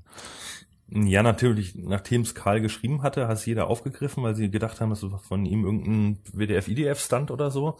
Mhm. Aber ich finde, an Blurch kann man es ganz gut sehen. Wenn ihr jetzt mal danach googelt, wird immer noch meinten sie Blödarsch vorgeschrieben. Äh, vorgeschlagen. Also das okay. heißt, Google hat einfach gemerkt, ja, dieser Begriff kommt so vor, wird aber nicht gesucht. Also scheinbar haben nach Blurch äh, wenige gesucht, deshalb wird noch Blödarsch vorgeschlagen. Ähm, und ich glaube halt, wenn, selbst wenn du jetzt die Blurch.com hättest, könnte Google jetzt allein durch die Vorkommen von diesem Begriff noch nicht äh, hier von der Marke ausgehen. Also da glaube ich, sowas etabliert sich in langfristiger und durch tiefe Analysen. Also ich kann mir nicht vorstellen, dass es innerhalb von zwei Wochen möglich ist. Da so eine, so eine Menschen zu einer einzigen URL, zu einer Brand und dann irgendwelche Bonis, hm, halte ich für schwierig. Das wäre auf jeden Fall ein Indiz dafür, dass, äh, dass die Erwähnung von Dynapso äh, nicht unbedingt so der ausschlaggebende Faktor dann. Ja, ich kann es mir nicht vorstellen. Also ich denke wirklich, nee. Freshness, Freshness war es, äh, Aktualität und die ganzen Links natürlich. Wie gesagt, äh, wenn man sich anguckt, die haben einfach insgesamt in allen Beiträgen rund um das Thema SEO ähm, Phonist die meisten Links bekommen. Die hatten, glaube ich, ja, so 70, 80 Prozent aller Beiträge hat Dynapso angelinkt. In dem Zusammenhang werden es ja aber dann auch sowohl ähm, ähm, Backlinks als auch ähm, aus, ähm, ein, oder eingehende Links als auch ausgehende Links, ähm, wenn man in dem Bezug sich nochmal HubScore und sowas heranzieht. Ähm, genau, der HubScore kommt hier natürlich auf jeden Fall zum Tragen. Nico sagt ja auch, seine Seite wäre wohl als ähm, Navigational wahrgenommen worden, weil er ja, dadurch, dass er die Top 100 anlinkt, sozusagen genau. der Gateway in das ganze Thema ist. Ähm, dass Google allerdings einen Gateway auf eins setzt als das beste Ergebnis, glaube ich halt nicht, weil Google will ja die Suchanfrage bereitstellen und das Ergebnis, das Ergebnis ist dann eher halt, ja, der Gegenstand, der gesucht wird. Und ich glaube, da haben eben die Links darauf hingezeigt, dass Dynapso sozusagen das beste Ergebnis ist. Wenn du davon ausgehst, dass ähm, Seophonist ein Wort als Gegenstand betrachtet werden würde. Also äh, ich meine, in dem Moment, wo äh, du, du legst damit ja mit der Aussage ja quasi schon fest, okay, ähm, du hast einen Gegenstand, also du müsstest irgendwas, äh, naja, es müsste nicht äh, informativ sein. Also Gegenstand meine ich jetzt, äh, war jetzt ein bisschen falsch. Also ich meine eine okay. Entität an sich, also mhm. egal was es ist, aber irgendwas ist es ja. Und Google versucht das ja zu finden und, und dich direkt dorthin zu schicken, also oder dir die beste Information zu diesem Begriff zu liefern. Und ich finde halt eine Hub-Seite, die wiederum zwar auf die besten anderen Inhalte verweist, aber stellt ohne Text und ohne irgendwie Einordnung oder so an sich, finde ich jetzt nicht diesen Mehrwert da, der aus Sicht von Google das beste Ergebnis ist. Also deshalb hast du ja eher ähm, so einen Top-Treffer wie Wikipedia, die sowohl intern als auch extern super verlinken, aber eben auch gefilterten und relevanten Content bereitstellen. Aber, aber du könntest ja, du, Entschuldigung, ähm, wenn man da nochmal einhakt, du, du könntest ja sagen, okay, innerhalb von diesen 14 Tagen, das ist ja eine doch äh, sehr kurze Zeit, mhm. ähm, wo alle anderen Seiten einfach sich noch nicht so als diese ähm, diese Autorität für ähm, den, den Begriff etabliert haben, äh, so dass ähm, einfach ähm, noch nicht hundertprozentig festgelegt äh, wurde, ähm, die Seite ist wirklich die beste, ähm, würde sich in der kurzen Zeit ja eine, eine Seite schon als äußerst äh, relevant etablieren, ähm, von der man quasi weiß, okay, die verlinkt auf alle anderen und anhand der Seite finde ich ja quasi raus, ähm, von welch, auf welche weitere Seite wird dann quasi gesprungen, nachdem sie ja auf Dynapso waren. Und äh, über einen längeren Zeitraum hinweg würde, könnte man ja so quasi das Signal heranziehen, okay, jetzt äh, wird es deutlicher, dass die andere entsprechende Seite die Autorität wird. Hm, das ist ein guter Punkt, ja. Ähm, Jens, hast du dazu eine Meinung? Hm, ja, ich springe noch mal kurz zurück, also zum Thema Freshness. Ich gucke mir gerade die Seite auch noch mal ein bisschen genauer an. Ich bin irgendwie sonst noch nicht dazu gekommen. Ähm, zum Thema Freshness. Also da will ich dir, glaube ich, in dem Fall ein bisschen widersprechen. Natürlich aktualisiert sie sich regelmäßig, aber man müsste sich mal die Crawler-Stats und so von der Seite anfragen. Die Frage ist, wenn du deine Seite aktualisiert hast, hast du einen Ping an Google dabei rausgeschickt oder hast du sie einfach nur aktualisiert und geguckt, was da passiert? Nee, ich habe ähm, das Ding immer versucht, auf Google Plus neu zu scheren. Ähm, hab's in den Google Webmaster Tools in Abruf wie durch Googlebot und dann an Index senden versucht. hab äh, einen, was war das, PubSubberPub Ping rausgehauen und noch irgendeinen. Also ich habe schon versucht, alles dafür zu tun und trotzdem hat's lang gedauert. Deine Sitemap XML und sowas, äh, Aktualisierungszeitraum hast du auch aus Early oder sowas gestellt? Also auf stündlich oder ah, steht nee, das stimmt, noch auf die, Daily? Stimmt, die Sitemap. Die hm. Frage ist also, was ich bei sowas immer machen würde, wäre manuellen Ping an den Blockpinger. Also nicht an den Blockpinger, sondern an die RPC-Schnittstelle von Google Zen. Ich glaube, wenn du das gemacht hättest und wenn du danach die Aufrufe kontrolliert hättest, ja. also gelockt hättest, ja. ich glaube, dann wären die relativ zeitnah gekommen. Weil es ist natürlich richtig, dass du mit den Google Plus Sachen und sowas äh, auch das aufrufen kannst. Aber mittlerweile ist es nicht mehr so, dass bei jeder Aktualisierung Google sofort auf den Inhalt losrennt bei einer Veröffentlichung von Google Plus. Ja, das war gar nicht das Problem. Also der, der Googlebot war direkt bei mir drauf, aber bis es dann eben angezeigt wurde im Ranking und eine Auswirkung hatte, da hatte ich das Gefühl, dass es sehr lang gedauert hat. Also ich habe teilweise hm, sogar den Seitentitel verändert und ich habe dann auch gesehen, dass er gecrawlt wurde und alles war gut, aber es hat sich halt ewig, ewig in den Subs nichts getan. Und das hat mich dann schon so ein bisschen verwundert. Okay, das kann halt wirklich an der Sitemap XML-Einstellung liegen. Das wäre natürlich interessant. Da jetzt mal Aftershow einfach konkurrenzlos das jetzt noch zwei, dreimal zu testen und mal mhm. gucken, ob das dann schneller geht, das wäre bestimmt super interessant. Ja, das auf jeden Fall. Also, also glaub, da sollte man jetzt noch Googlebot loggen wäre eh mal sehr schlau, das zu tun. Ja, genau, also einfach mal die nächste Woche weitermachen, den Bass noch so ein bisschen nutzen und die Aktualität und einfach mal out of the contest, weil die ganzen anderen halt nicht mehr rumspammen und so, Mal gucken, was das jetzt real für Auswirkungen hat. Mhm. Ansonsten glaube ich einfach beim Seophonisten, dass der Begriff über zwei Wochen, also überhaupt, dass die Contests über zwei Wochen laufen, viel zu kurzfristig Ja. gedacht sind. Eigentlich müsste man mal so einen Wettbewerb äh, über drei oder vier Monate laufen lassen und die Leute dabei bei der Stange halten. Weil Ja. ich glaube, bei dem Thema war es auch dann wirklich final die Links. Ne, wie du Ja. schon sagst, der Seophonist war als erster da, wurde als erstes angelinkt, hatte zwei Keyword-Domains. Die Keyword-Domains haben das angelinkt. Ähm, Ja, die haben dann später sogar noch ein 301 gemacht. Genau, haben dann die letzten 24 oder 12 Stunden an 301, wenn der Googlebot vorher entsprechend oft da war, weil man die Seite Mhm. aktualisiert hat, das ist jetzt auch mutmaß und dann könnte man mit Nico das natürlich auch mal drüber reden, ähm, dann sind es halt final echt die Link bei 14 Tagen. Ja. Auch wenn man sich die anderen Contests der Vergangenheit anguckt oder so. Warum waren denn die letzten Jahre die Black Hat-Dinger vorne? Weil sie halt massiv links gezogen haben in kürzester Zeit. ja, ja. Äh, und so ist es halt bei fast jedem anderen Contest auch. Zwei Wochen ist so kurzfristig, dass es halt nicht viele Signale für Google gibt, die relevant auswertbar sind. Und das auf, ich bin auch der Meinung, dass auf Socials, wie ja in zwei, drei Punkten das erwähnt wurde, zu schieben, glaube ich nicht. Ich glaube, es gibt Seiten, die hatten sehr viel mehr Bass. Mhm. Und ich würde eben auch nicht auf die User Interaction innerhalb der SERPs tippen, weil Mhm. wenn, wie du sagst, da wirklich nur 11 oder 10 Prozent waren und vermutlich von denen auch noch äh, viele eine Return to Saves Rate hatten, also gerade zu Beginn, weil die Neuteilnehmer sich erstmal gucken, angucken wollten, Genau. worüber haben denn die anderen so alles geschrieben. Das heißt, Genau. du hast von vornherein nur 10 Prozent, die bei dir klicken und davon gucken sich noch viele aller Ergebnisse an. Das heißt, eigentlich hat in den Top 10 jede Seite mal total scheiß User Behavior Ja, mit Ja. der Return to Serve Rate. Äh, die Social Signals schließe ich einfach aus, der Content ist irrelevant, es bleibt dann nicht mehr so viel übrig. Ja. Also Content nicht irrelevant im Sinne von, also scheiße, ähm, aber durch die Die Ausdifferenzierung ist halt schwer, genau. Genau. Das und fällt nicht mehr so ins Gewicht. Links und URLs war halt der Seophonist, weiß halt auch super Keyword-Stuffing auf der Seite, ja. Keyword-Stuffing und dann noch Brand-Links und dann 14 Tage Zeit.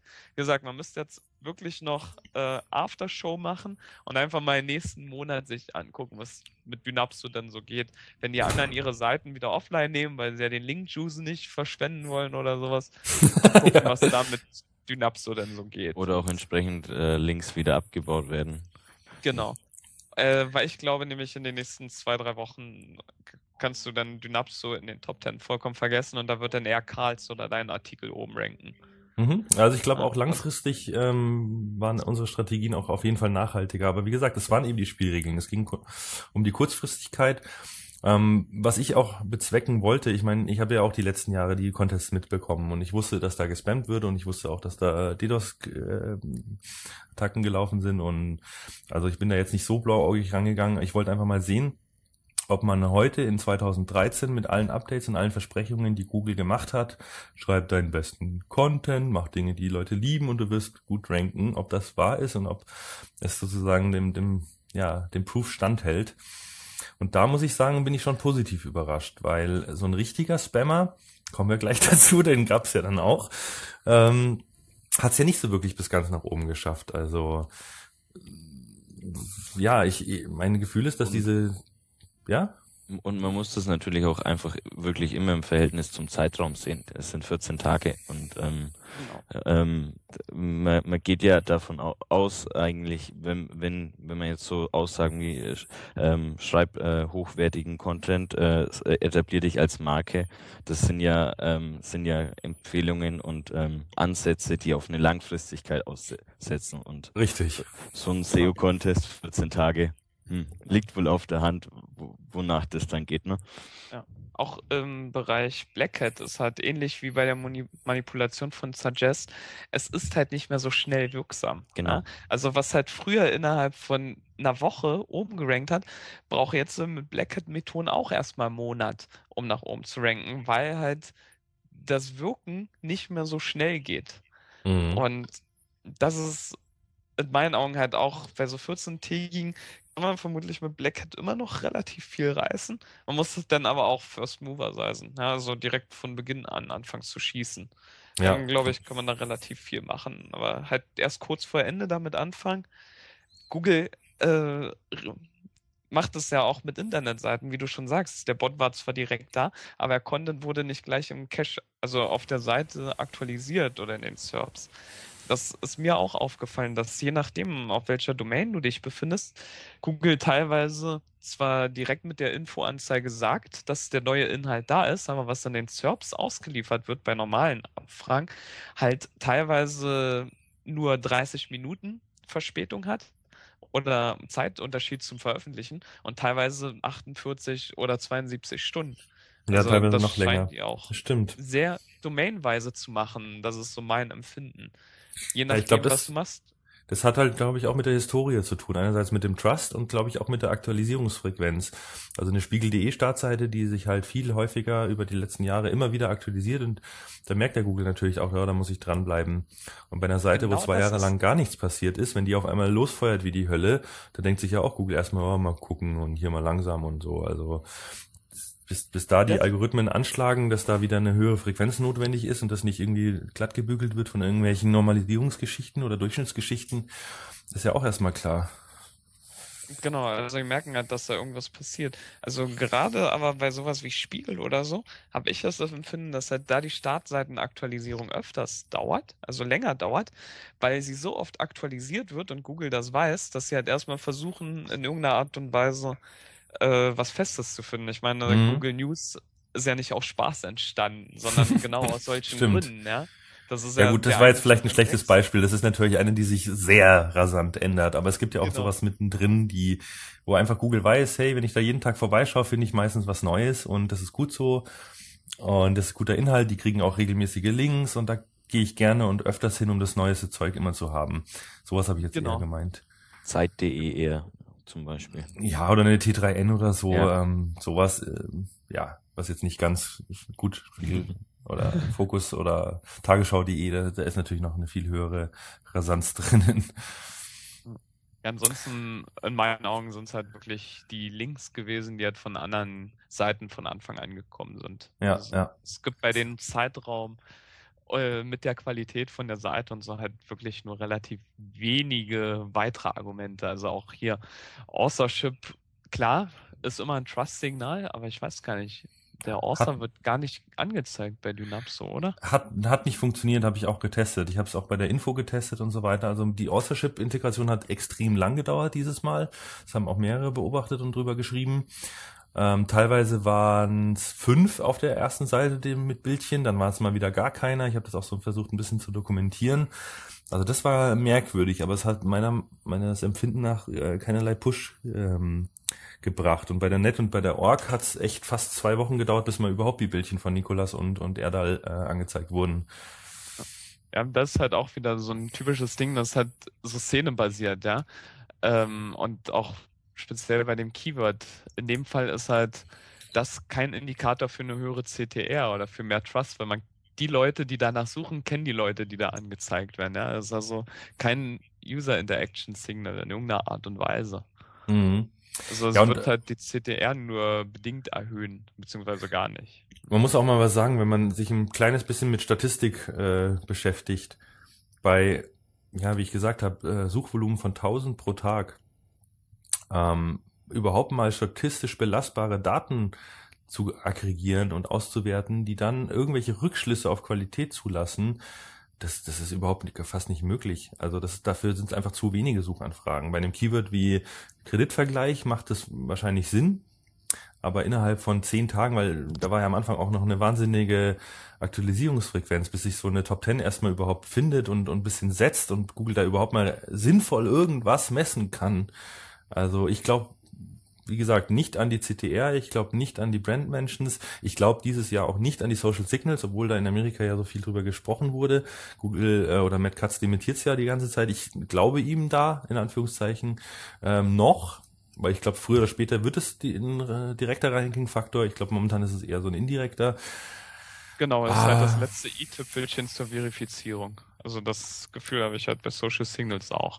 Dass wenn Mhm. zwei Seiten irgendwie ähnliche Sachen hat, dass dann Social halt ähnlich wie Brand oder so angesehen werden kann. Aber das das, ist Zünglein halt, an der Waage quasi. Genau, genau, dieses Ja. kleine Ding, das den Unterschied macht. Aber vorher Ja, oder gerade bei kurz, ganz kurzfristigen Dingen, also was so innerhalb von, von 20, 30 Minuten ist, kann man mit Social Signals halt sehr schön pushen.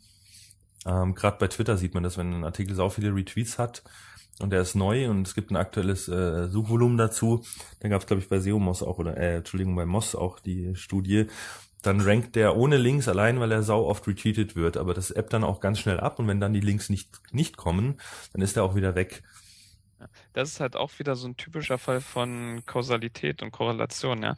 Weil das, wenn du geretweetet wirst, ist es ja trotzdem ein neuer Link, der kommt. Das ist aber ein Link auf einer Seite wie Twitter, der anfangs relativ aktuell ist, aber extrem schnell auch wieder nach unten durchgereicht wird. Von daher ja, äh, ja. von Power halt relativ schnell wieder verliert. Also, halt so dieses typische Ding, wenn man dieses Tweets als Link sieht und bei Google Plus, also das, was bei Google Plus geshared wird, wird ja von Google auch wirklich real als Link gesehen. Das sieht man ja in Ja. seinem Backlink-Profil, wenn man in Webmaster Tools ist. Das Genau. bedeutet, dass die Social Signals dann keine Signals sind, sondern es sind Links, die in einer gewissen Art und Weise irgendeine Wertigkeit haben. Finde ich geil, dass du es sagst, weil genau darauf wollte ich jetzt auch zu sprechen kommen. Ich hatte das ja auch ein bisschen in dem Website-Boosting-Artikel von der SMX ähm, angedeutet. Das war auch genau das, ähm, ähm, was, oh Gott, wie hieß er? Ich habe jetzt den Namen nicht mehr parat. Die haben eben rausgefunden durch die ganzen ähm, Verlinkungen, weil ja jeder quasi auf sein Profil einen Backlink setzt, um zu verifizieren und, und sich einfach quasi auch massiv viel Link-Juice schon auf Google Plus Seiten sammelt ähm, auch die Communities und alles äh, schon teilweise in Amerika krass ranken, dass einfach ein Google Plus Like, Share, wie auch immer das Ding heißt, äh, plus Einsen, äh, dass es wirklich wie Links wirkt und dementsprechend man auch das berechnen kann und und ja, ich sehe es auch jetzt in den, ich habe mir immer die aktuellsten Links aus den Webmaster Tools gezogen, weil ich auch befürchtet hatte, dass ich mit äh, schlechten Links beschossen werde und da waren dann ganz oft ganz komische Google Plus URLs, wo dann eine, eine einer meiner Follower nur einen Plus eins gesetzt hat und allein dieses Plus eins hat eine eigene URL bei Google erzeugt, die dann gecrawlt wurde und als Backlink aufgetaucht ist. Genau. Das ist Also schon das, echt was abgefahren. bei Google Plus hinterlassen wird, sind Google Backlinks. Punkt. Ja. Und das ist seit Monaten, ich glaube seit dem letzten Jahr ist das mit drin in den Webmaster Tools, Mhm. noch bevor irgendwelche Studien gekommen sind, ob jetzt Social äh, Signals Ranking Kriterien sind oder nicht. Und anstatt da mal irgendwer reinguckt und sagt, oh, Ja. erkennt das als Link und nicht als Social Signal, das ist ja interessant, werden hier Debatten über Social Signals losgetreten. Das ist halt Mhm. für ich meine, was kann denn Google überhaupt sinnvoll tracken? Ihren Deal mit Twitter haben sie verloren, ja? Den hatten sie ja mal mit ihrer Realtime Search. Ähm, Genau. Die Facebook Firehorse haben sie auch nicht. Oder ja, eben, Firehose. bei, eben bei Facebook ist eben auch nur das, was public ist, wenn sie überhaupt daran großartig Interesse haben. Und ansonsten haben sie ihre eigenen Sachen, die sie selbst als Links klassifizieren und ausgeben.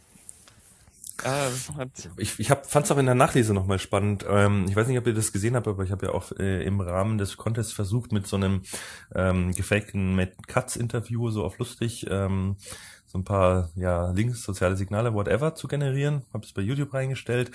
Und da musste ich natürlich auch die ganzen Matt Katz Videos vorher erstmal angucken, äh, wo er Dinge sagt, die man ihm dann hinterher im Mund wieder verdrehen kann. Und da gab es eben ein Video von 2009, wo er eben gesagt hat, nee, äh, Twitter spielt keine Rolle. Und 2011, glaube ich, war es dann, äh, gab es das Video, wo er eben gesagt hat, ja, also es, er kann das bestätigen, ähm, obwohl die Twitter-Links auf der twitter.com Seite NoFollow sind, ähm, spielen sie im Ranking eine Rolle, hat er quasi in diesem Video definitiv bestätigt. Und Wie von gesagt, daher, Links. Ähm, das, es sind einfach deswegen Links. bauen doch alle Leute Wikipedia-Artikel auf. Die sind auch auf NoFollow. Sie haben aber, weil sie innerhalb von Wikipedia, innerhalb von was Gepflegten sind oder was auch immer, von Menschen, die halt viel interagieren und viel Trust setzen, sind sie halt gepflegt, egal ob der auf NoFollow sitzt oder nicht. Ja, das ist halt immer so eine Sache. Was bedeutet denn für Google NoFollow? Ja, sie bedeuten, sie sollen den Link äh, nicht werten oder NoFollow heißt ja übersetzt, dass sie ihnen nicht folgen sollen. Aber ich glaube, das hat von speziellen Trust-Domains, nur weil sie ihnen nicht folgen dürfen, das hat trotzdem Signal ist, dass es wichtig ist, dass es eine Relevanz hat. Und bei Twitter ist knallhart die Relevanz, wie du ja schon sagtest, auf Realtime. Und bei Wikipedia ist die Relevanz auf Trust, auf Authority ja, in irgendeiner Art und Weise. genau.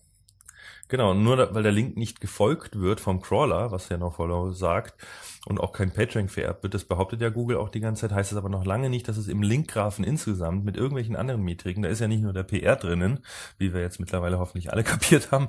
ähm, nicht? ach so, ja, Entschuldigung, natürlich, PageRank. Ihr müsst immer nur nach dem oh. PageRank gucken. Oh, meine Welt bricht zusammen.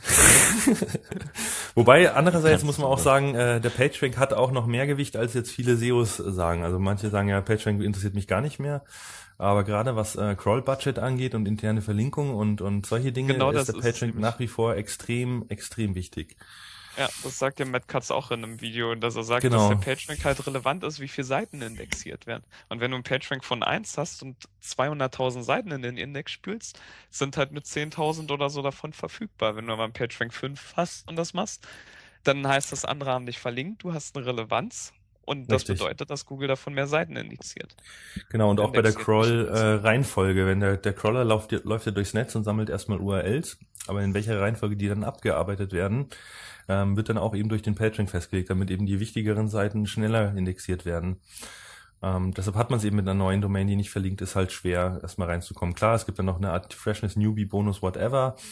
Ähm, weil Google ja erstmal nicht weiß, es könnte ja auch jetzt die neue Company sein, die in zwei Wochen jeder finden will. Aber insgesamt, ähm, darüber machen wir auf jeden Fall nochmal eine eigene Sendung. Da habe ich nämlich schon was geplant ähm, was das ganze Thema interne Verlinkung, Crawling, Roll Budgets ähm, und ja, da kommt der PageRank auf jeden Fall wieder mit rein. Aber ich würde sagen, ähm, ich habe gerade mal getestet, meine Domain ist immer noch offline. Lass uns doch mal ja den Finger in meine Wunde legen und über das Negative SEO sprechen. Also ähm, wenn da irgendwann mal wieder erreichbar ist, man sieht es schön per Grafik, es ging bei mir in der Nacht los und tatsächlich ungefähr sechs Stunden später äh, ist mein Ranking flöten gegangen. Ähm, ja, ich habe mir die Frage gestellt, warum reagiert Google da so schnell? Aber es ist ja klar, derjenige, der sucht, erwartet ein Ergebnis, klickt auf äh, Platz eins und dann kommt nichts. Und das fällt dann im Zweifel auf Google zurück, weil die haben mir eine Seite gegeben, die kaputt ist. Also fliegt sowas sehr schnell raus. Ähm, in dem Fall muss man sagen, hat ja hat der Angreifer eben leider Erfolg gehabt und ich habe tatsächlich mein mein Top 10, äh, mein Top 1 Ranking verloren und habe es dann auch nie wieder ähm, zurückerobern können. Was mich wundert ist, dass jetzt der Contest vorbei ist und das Ding hat immer noch nicht aufgehört. Also ich habe immer noch äh, Synflats drauf und immer noch irgendwelche komischen Zugriffe. Der Server ist immer noch auf äh, einer Load von 25 und die CPU glüht auf 100 Prozent und der Speicher läuft ständig voll und ich muss neu starten und ich habe jetzt die Schnauze voll. Also ähm, ich werde jetzt mir, habe mir jetzt schon einen neuen Server geholt, ähm, werde den Jens nachher ähm, als äh, Web Security Spezialisten da mal dran setzen. Ähm, nachdem ich äh, einfach nicht die Zeit und den Kopf habe, mir das alles nochmal drauf zu schaffen. Ich bin ja irgendwo SEO und kein ja, Security-Spezialist. Dann hoffentlich äh, dem Ganzen mal Einhalt gebietet und dann mal gucken, wo ich dann irgendwann mal wieder ranke in, in ein paar Tagen. Ähm, ja, Jens, du bist ja da ziemlich fit, kann man sagen. Du machst ja auch das Black Hat Seminar. Genau, also Black Hat Seminar ist es ja nicht, das war nur so eine Testdomain, auf der es liegt. Stimmt, das ist, das ist der Web Security Workshop. Richtig, Genau, es hat ja mit Black Hat nichts zu tun, sondern es geht halt wirklich genau um sowas, dass halt den Leuten, also den Teilnehmern, dass sie ein bisschen sensibilisiert werden und gezeigt wird, was es denn überhaupt für Angriffstechniken gibt. Denn das Problem ist natürlich, dass viele immer so mit Wörtern wie DDoS und DOS und SQL Injection sowas um sich werfen, dass es aber für praktisch niemanden greifbar ist. Also weder wie das überhaupt funktioniert, wie es zustande kommt und was man dagegen machen kann. Und mhm. da will ich einfach mit dem Workshop irgendwie mal ansetzen, um das mal ein paar Companies reinzubekommen. Und da passt das Thema hier einfach. Ja, das finde ich echt richtig geil. Ähm, was würdest du denn sagen? Nehmen wir mal an, ich gehe in das Seminar. Ist übrigens am äh, 3. November, äh, Entschuldige, 8. November, ups, am 8. November in Berlin. Und du hast aktuell noch sieben Plätze frei, wie, wenn das richtig ist, was hier noch auf genau. der Webseite steht. Ähm, nehmen wir mal an, ich komme da jetzt. Ähm, was kann ich denn nach diesem Tag? Kann ich das dann besser einschätzen und mir jemanden suchen? Kann ich selber vielleicht beheben? Oder was ist so der das Takeaway? Oder liegt es auch daran, wie viel ich schon mitbringe an Know-how? Genau, wie viel Vorwissen muss man eigentlich haben? Genau, also das ist ja auch relativ beschrieben. Also man sollte auf jeden Fall so Grundkenntnisse im Coding und sowas haben. Also die Grundidee dahinter ist halt, dass es komplettes Praxisseminar ist. Mhm. Das heißt, ich habe einen Server in der Mitte zu stehen. Auf diesen Server bekommt jeder seinen eigenen FTP-Nutzernamen bekommt von mir vorher eine VM an die Hand gereicht, wo alle Software und alle Tools schon vorinstalliert werden, damit man sein eigenes System nicht manipulieren muss. Und dann wird es halt acht Stunden oder zwölf Stunden oder zehn Stunden, je nachdem, wie lange wir brauchen, weil es relativ viel ist, ähm, einfach mal alle Techniken durchgegangen. Das bedeutet, äh, vorne wird dann in der Präsentation, das ist so der Theorieteil, gezeigt, was dann überhaupt so zum Beispiel eine XSS, SQL Injection, also so die gängigsten mhm. Attacken mhm. irgendwie ist. Danach wird äh, gezeigt, wie man es anwendet. Dafür hat jeder Nutzer auf sein Webserver, den ja der Server dann darstellt, halt seine eigene Angriffsbasis. Also jeder hat da die gleiche Software zwar installiert, aber jeweils immer unterschiedliche Ordner, auf die er zugreifen kann. Und da sind Software installiert, die bewusst Sicherheitslücken hat. Und mit dem, was dann vorne gezeigt wird, sollen dann die Nutzer mit den Tools, die präsentiert werden und mit den Techniken halt ausprobieren, ob sie an irgendeiner Stelle eine Schwachstelle finden Dafür ah. haben sie ja ah. nur mal ein paar Minuten selbst Zeit. Dann wird das ausgewertet. Und äh, wenn man die Lücke gefunden hat in irgendeiner Art und Weise, bekommt man einen Teil von seinem FTP-Nutzerpasswort. Das heißt, man bekommt wirklich nur den FTP-Nutzer, man bekommt einen Teil von dem Passwort. Und nach der ersten Hälfte des Tages hat so jeder dann sein eigenes Passwort für seinen FTP-Pfad rausbekommen.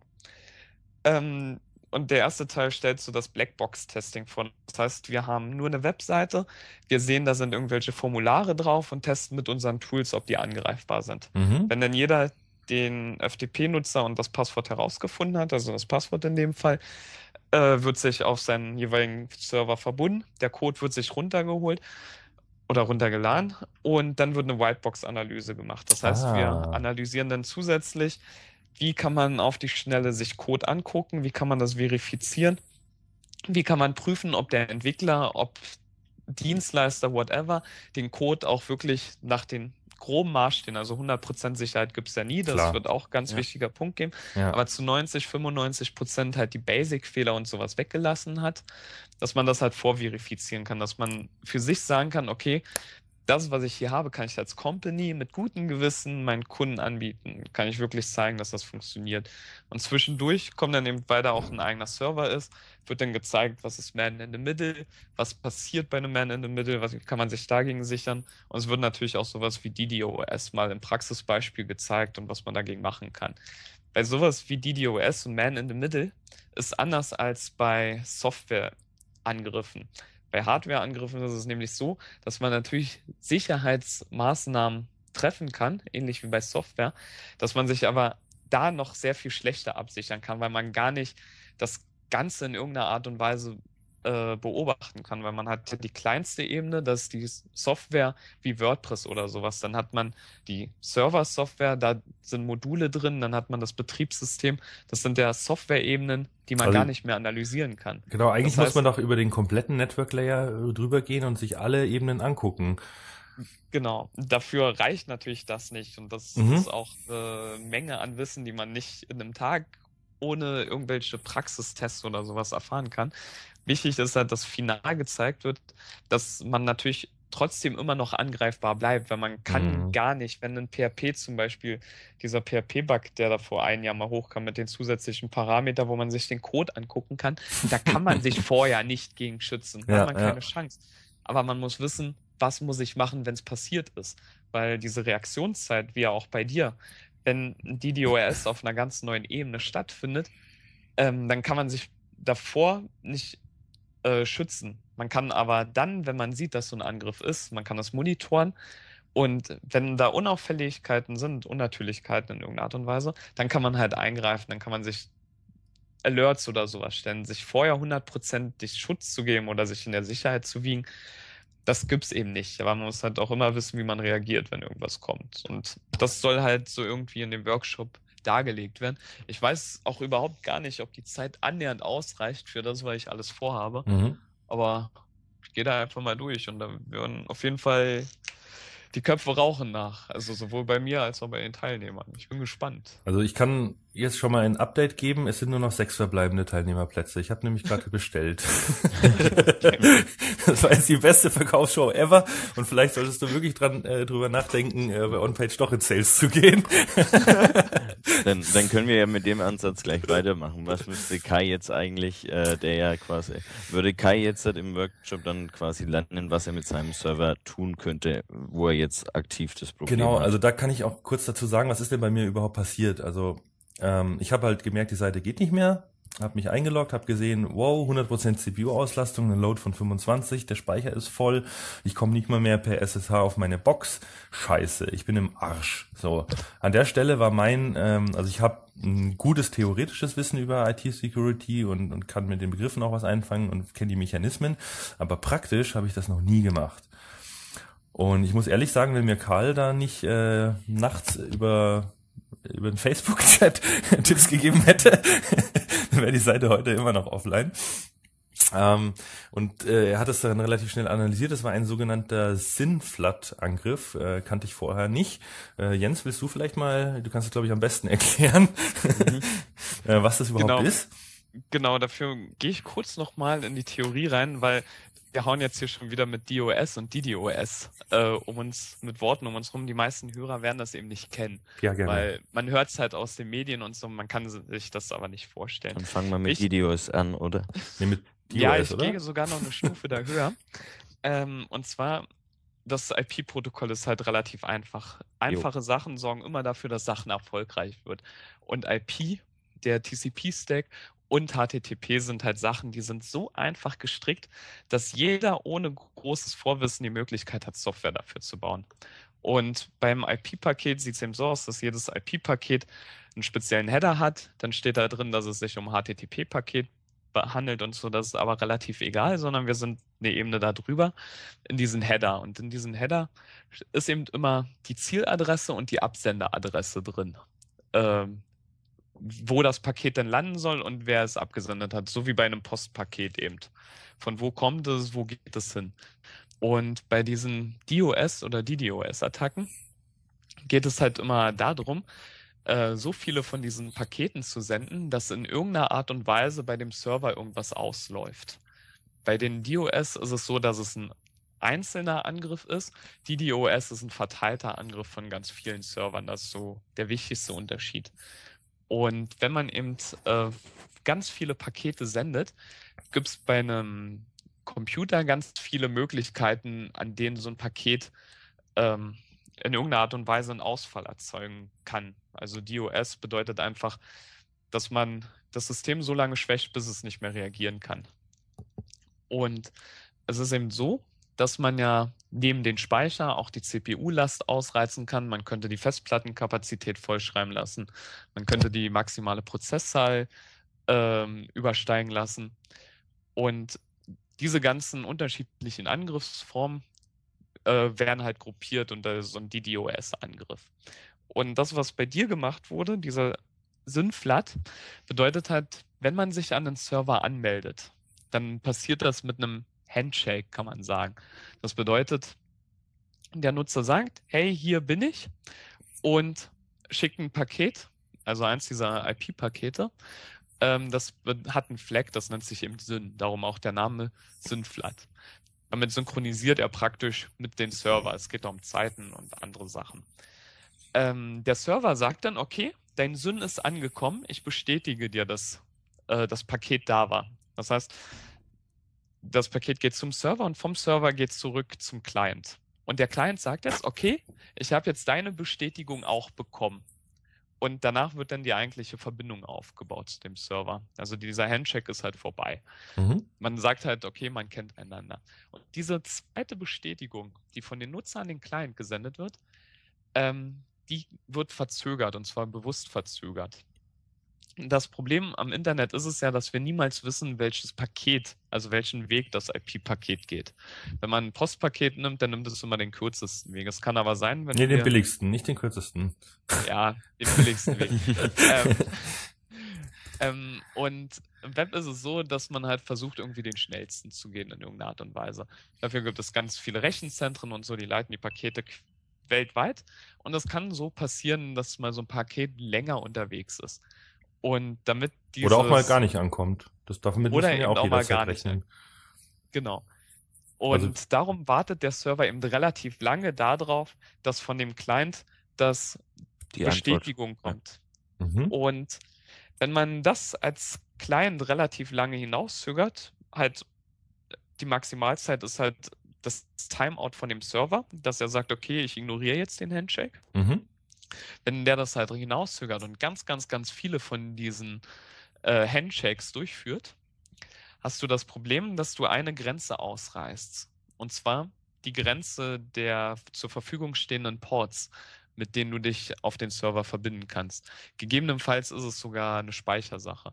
Mhm. Weil für jeden Request, für jeden Port, für jeden Prozess, den der Server startet, muss er natürlich Ressourcen belegen. Das ist Speicherplatz, das ist CPU-Last oder das ist eben irgendein Port. Und wenn man ausreichend viele von diesen Syn-Requests macht, und man die Bestätigung bekommt und dann immer den Timeout laufen lässt und das von ganz vielen Rechnern, erreicht man bei einer dieser drei möglichen Ressourcen eine Grenze. Das bedeutet, dass der Rechner entweder extrem langsam wird oder alles, was als nachfolgend an Verbindungen kommt, diese ignoriert, weil er halt einfach keinen Port mehr öffnen kann oder weil die CPU ausgelastet ist und die Ressource nicht mehr in den Speicher laden kann, weil der Speicher voll ist. Und das ist eben diese Synflat-Attacke. Man versucht halt immer bei DDoS in irgendeiner Art und Weise, Ressourcen so lange auszureizen, bis die an ihr Maximum stoßen und der Server nicht mehr weiterarbeiten kann. Mhm. Und das ist das, was bei dir passiert ist. Und es gibt halt noch ganz viele andere DDoS-Angriffstechniken, die halt ähnlich funktionieren, halt immer auf anderen Grundlagen basierend. Okay, so, ähm, was kann ich dagegen jetzt tun? Ich frage jetzt mal ganz doof. Ich habe mich natürlich jetzt auch mittlerweile schon ein bisschen schlau gemacht, weil da muss dringend was passieren, aber was, was würdest du mir denn raten? Ähm, soll ich mich ums Hosting gar nicht kümmern? Soll ich irgendwo hingehen? Gibt es einen Anbieter, wo das alles prima ist? Oder muss ich mir einen Spezialisten hinzuziehen? Oder muss ich selber lernen? Muss man sowas selber können? Was, was würdest du denn ganz pragmatisch mal sagen? Was wäre denn so das Beste für jemanden wie mich, der eigentlich ja nur da was hosten will? Ich, ja, muss mich da ja, ja mit jetzt auseinandersetzen, ungewollt tendenziell sind Share-Toaster schon relativ gut. Also ohne jetzt Werbung machen zu wollen oder so. Aber All Inkle zeigt das fast in Perfektion. Also All Inkle ist in Sachen Überwachung und Monitoring, wie gesagt, es gibt viele Sachen, die kann man gar nicht im Vorfeld abbilden und sichern, ja, sondern mhm. wenn sie passieren. Und All Inkle ist da mittlerweile so gut, dass sie sowas wie DDoS selbstständig erkennen, das entsprechend Gegenmaßnahmen machen. Oder auch mittlerweile so, dass wenn Malware oder sowas auf dein FTP hochgeladen wird, dass sie automatisch äh, Virenscanner darüber laufen lassen und ah, okay. sofort Alerts schreiben und diese Dateien entsprechend blockieren und sowas. Ja, für so einen Shared ähm, Hoster ähm, ist es natürlich auch essentiell, weil das, du, die leben ja davon, dass sie ihre Infrastruktur möglichst effizient einsetzen, möglichst sicher halten und die, die könnten sich ja tagtäglich dann wahrscheinlich haben die ein Spezialistenteam, die nichts anderes machen als das. Genau. Aber ist genau, da die also Performance halt dann auch noch ausreichend? Weil das ist immer so das Problem, was ich sehe bei den Shared Hostern. Äh, da habe ich ja dann keinen eigenen Server und äh, ich fühle mich da immer so ein bisschen äh, unterversorgt und eingesperrt. Genau, das ist halt der Easy Way. Der Easy Way bedeutet immer, dass man eben an die Hand genommen wird in irgendeiner Art und Weise mit allen Vor- und Nachteilen. Nachteil mhm. ist natürlich, dass man nicht mehr autark reagieren kann, also nicht selbstständig in irgendeiner Art und Weise.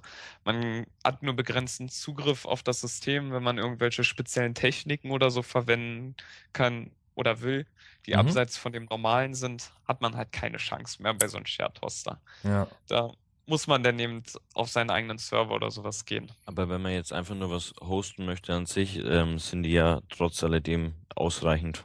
Klar. Ja, klar, also, also für eine normale Webseite. Ja. Aber sagen wir mal, ich habe jetzt Anforderungen, ich brauche auf jeden Fall ähm, einen eigenen Server. Ob V-Server oder Root-Server, sagen wir mal dahingestellt. Ähm, was, was würdest du jemandem empfehlen da in dem Fall? Also wenn Auch der Shared-Hoster ausgeschlossen ist? Ja, also dann ist wieder so die Sache, also V-Server und Root-Server nehmen sich ja nicht so viel. Nur dass ein V-Server halt äh, parallel zu anderen Systemen auf einem anderen Root-Server läuft. Mhm. Ja, Im Endeffekt hast du ja fast die gleichen Möglichkeiten wie bei einem Root-Server, nur dass das System halt ein bisschen weniger Power hat. Also wenn du halt richtig Leistungen brauchst, die auch beliebig nach oben skalieren möchtest, dann ist natürlich der Root-Server die Qual der Wahl. Ja gut, aber du teilst ja auch den Kernel. Also ich konnte jetzt zum Beispiel einige Hardening-Techniken äh, auf meinem V-Server gar nicht machen, weil ich mir den Kernel mit den anderen eben auf diesen virtuellen Dings da teile. Genau. Ähm, von daher musste ich jetzt mir einen Root-Server holen, weil ich beschlossen habe, ich will das jetzt. genau. Also das ist halt auch immer so eine Sache. Root-Server bedeutet natürlich, dass man maximale Power hat über das ganze System, dass man alles an Zugriffsrechten hat, die man benötigt, alles machen kann. Aber auch alles machen muss. Dabei, dass man, genau. Wenn man alles machen kann, dann bedeutet es auch, dass man ganz viel selbst machen muss. Und ganz viel falsch Und, machen kann, habe ich auch schon gemerkt. Genau. Also es fängt damit an, dass man halt wirklich äh, Wahl der Distribution, dass man halt nicht auf irgendeinen Dev-Pfad geht, sondern dass man auf einem Stable-Pfad bleibt, dass man nicht sofort die neuesten Updates installiert, sondern erst mal immer ein bisschen guckt. Man kann auf Dev-Server die neuesten Updates jederzeit haben, aber ansonsten sollte man schon darauf achten, dass man halt nur dann updatet, wenn Secure-Updates sind. Also dass man Secure-Updates updatet, dass man aber bei Dev-Versionen oder neuen Versionen immer erstmal einen Tick vorsichtig ist, mhm. wie halt bei jeder Software immer.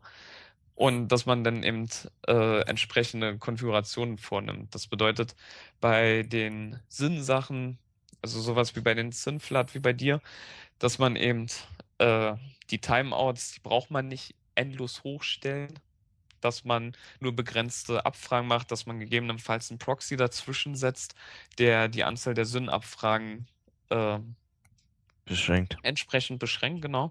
Dass man eben sagt, okay, dann führ deine Sündabfrage nochmal durch, solange dauert das nicht. Oder dass man eben auch äh, über Cookies und sowas arbeitet oder IP-Tables, die sowas relativ schnell analysieren. Gegebenenfalls ganze, auch wenn es Traffic kostet, Class B oder Class C-Netze mal rauswerfen, wenn es aus einem Netzwerk kommt. Oder dass man auch sowas wie Geolocalization oder sowas für bestimmte Zeitpunkte aktiviert oder deaktiviert so, der Server kann da relativ viel lernen. Man hat da auch viele Konfigurationsmöglichkeiten natürlich.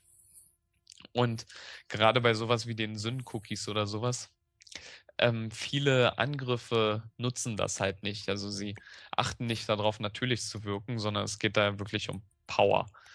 Und mit diesen Syn-Cookies, ähnlich wie bei äh, HTTP-Cookies, ist es eben so, dass man die Requests besser identifizieren kann und sowas. Mhm. Ähm, was mir noch ein alter Kollege, der sich auch ganz gut mit Security auskennt, geschickt hat. Ähm, es gibt scheinbar auch eine DOS Vulnerability äh, von WordPress 3.5.1. Das ist jetzt die aktuelle Version. Ähm, vielleicht ist es auch einfach nur jemand, der da wild um sich schießt. Äh, kann das auch sein irgendwie? Klar, also dass ich bei mir, wenn ich irgendwelche Attacken habe auf irgendwelchen meiner Projekte, ähm, die aus irgendwelchen Gründen oder auch auf andere Projekte oder so mal an den FTP-Nutzer oder sowas rangekommen sind, mhm. was ja auch immer mal möglich ist, äh, die sind sich darüber meist gar nicht bewusst. Das sind halt wirklich irgendwelche Skripts und Bots, die die ganze Zeit darüber rennen. Und vielleicht ist es wirklich mal einer, der unglücklich abgerutscht ist. Äh, der Zeitpunkt bei dir ist natürlich relativ unpassend. Die Frage ist aber eben noch, warum läuft es jetzt zwei Tage danach immer noch weiter, der Angriff? Richtig. Ja, das sind natürlich immer so Sachen. Es kann auch sein, wenn du einmal die IP wechselst, dass dann sich alles erledigt hat, dass es gar nicht auf Host-Ebene ist, sondern wirklich IP. Und ja, da, dass also zufällig da, irgendwer darauf gekommen ist. Hm. Also das wäre jetzt schon ein, ein, sehr, sehr großer Zufall, muss ich sagen, in Zusammenhang mit dem, weil ich nehme zum ersten Mal an einem Contest teil und zum ersten Mal passiert mir so ein Scheiß zwei Tage vor. Also nee, da möchte ich fast gar nicht an Zufall glauben. Ähm, aber genau, gerade da ja Karl auf seiner Domain auch, also keine DDoS-Attacke hatte, aber äh, hm, eine iFrame-Attacke hatte er, ja. iFrame und noch auch ein DOS. Also in dem Moment, wo er meins gepatcht hat, hat er nämlich gemeint, Moment mal, bei mir geht's auch los. und kam dann irgendwie 30 Sekunden äh, wieder, oh, abgewehrt, passt. Also der, der Karl ist da echt extrem fit. Ich habe echt gestaunt. Das ist also. es ja eben. Das ist wieder das mit den Alerts. Ja. Du siehst halt, es geht los und dann zack, guckst du, ob deine Alerts richtig greifen. Und dann kannst du ihm nach 30 Sekunden sagen, okay, die greifen, der kümmert sich darum, der Server, du kannst halt ergänzende Anpassungen machen. Mhm. Du musst halt immer reagieren können, das ist das Wichtigste. Und ja, man kann halt wirklich viel im Vorfeld machen, indem man halt wirklich viel konfiguriert, die Server halt wirklich mit seinen besten Konfigurationen ausstattet ähm, gegebenenfalls auch die Prozessanzahl erhöht, aber den Speicher, den jeder Prozess bekommt oder die CPU-Last entsprechend reduzieren für die Prozesse, damit eben diese Grenzen alle nicht erreicht werden. Mhm. Das gibt da eben diverse Möglichkeiten, was man alles machen kann. Also, man kann es aber eben auch nicht pauschalisieren wie bei allen Sachen. Also jemand, der einen File-Upload erlaubt, muss natürlich ein bisschen andere Sicherheitsmechanismen haben als jemand, der bloß Textdateien ausliefert. Ja, klar. Die allgemein keine CPU-Last oder keine Datenbankabfragen oder sowas haben. Also es kann ja auch sein, dass einer mit komplexen, also er kennt deine Seite, der weiß, dass eine Seite besonders komplexe Datenbankabfragen hat und ruft halt die ganze Zeit die Seite auf.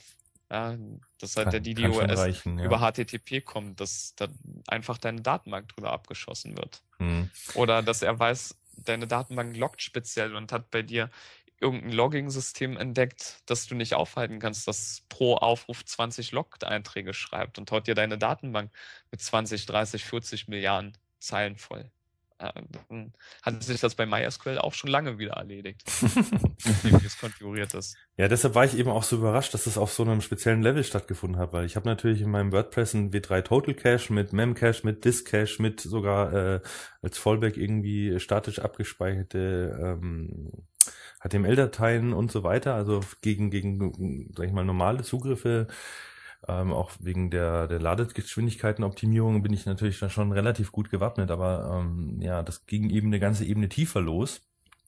Und mit meinem Wissensstand von so Webtechnologien, die eben halt High-Level sind, also ich kann coden, aber das war's dann auch.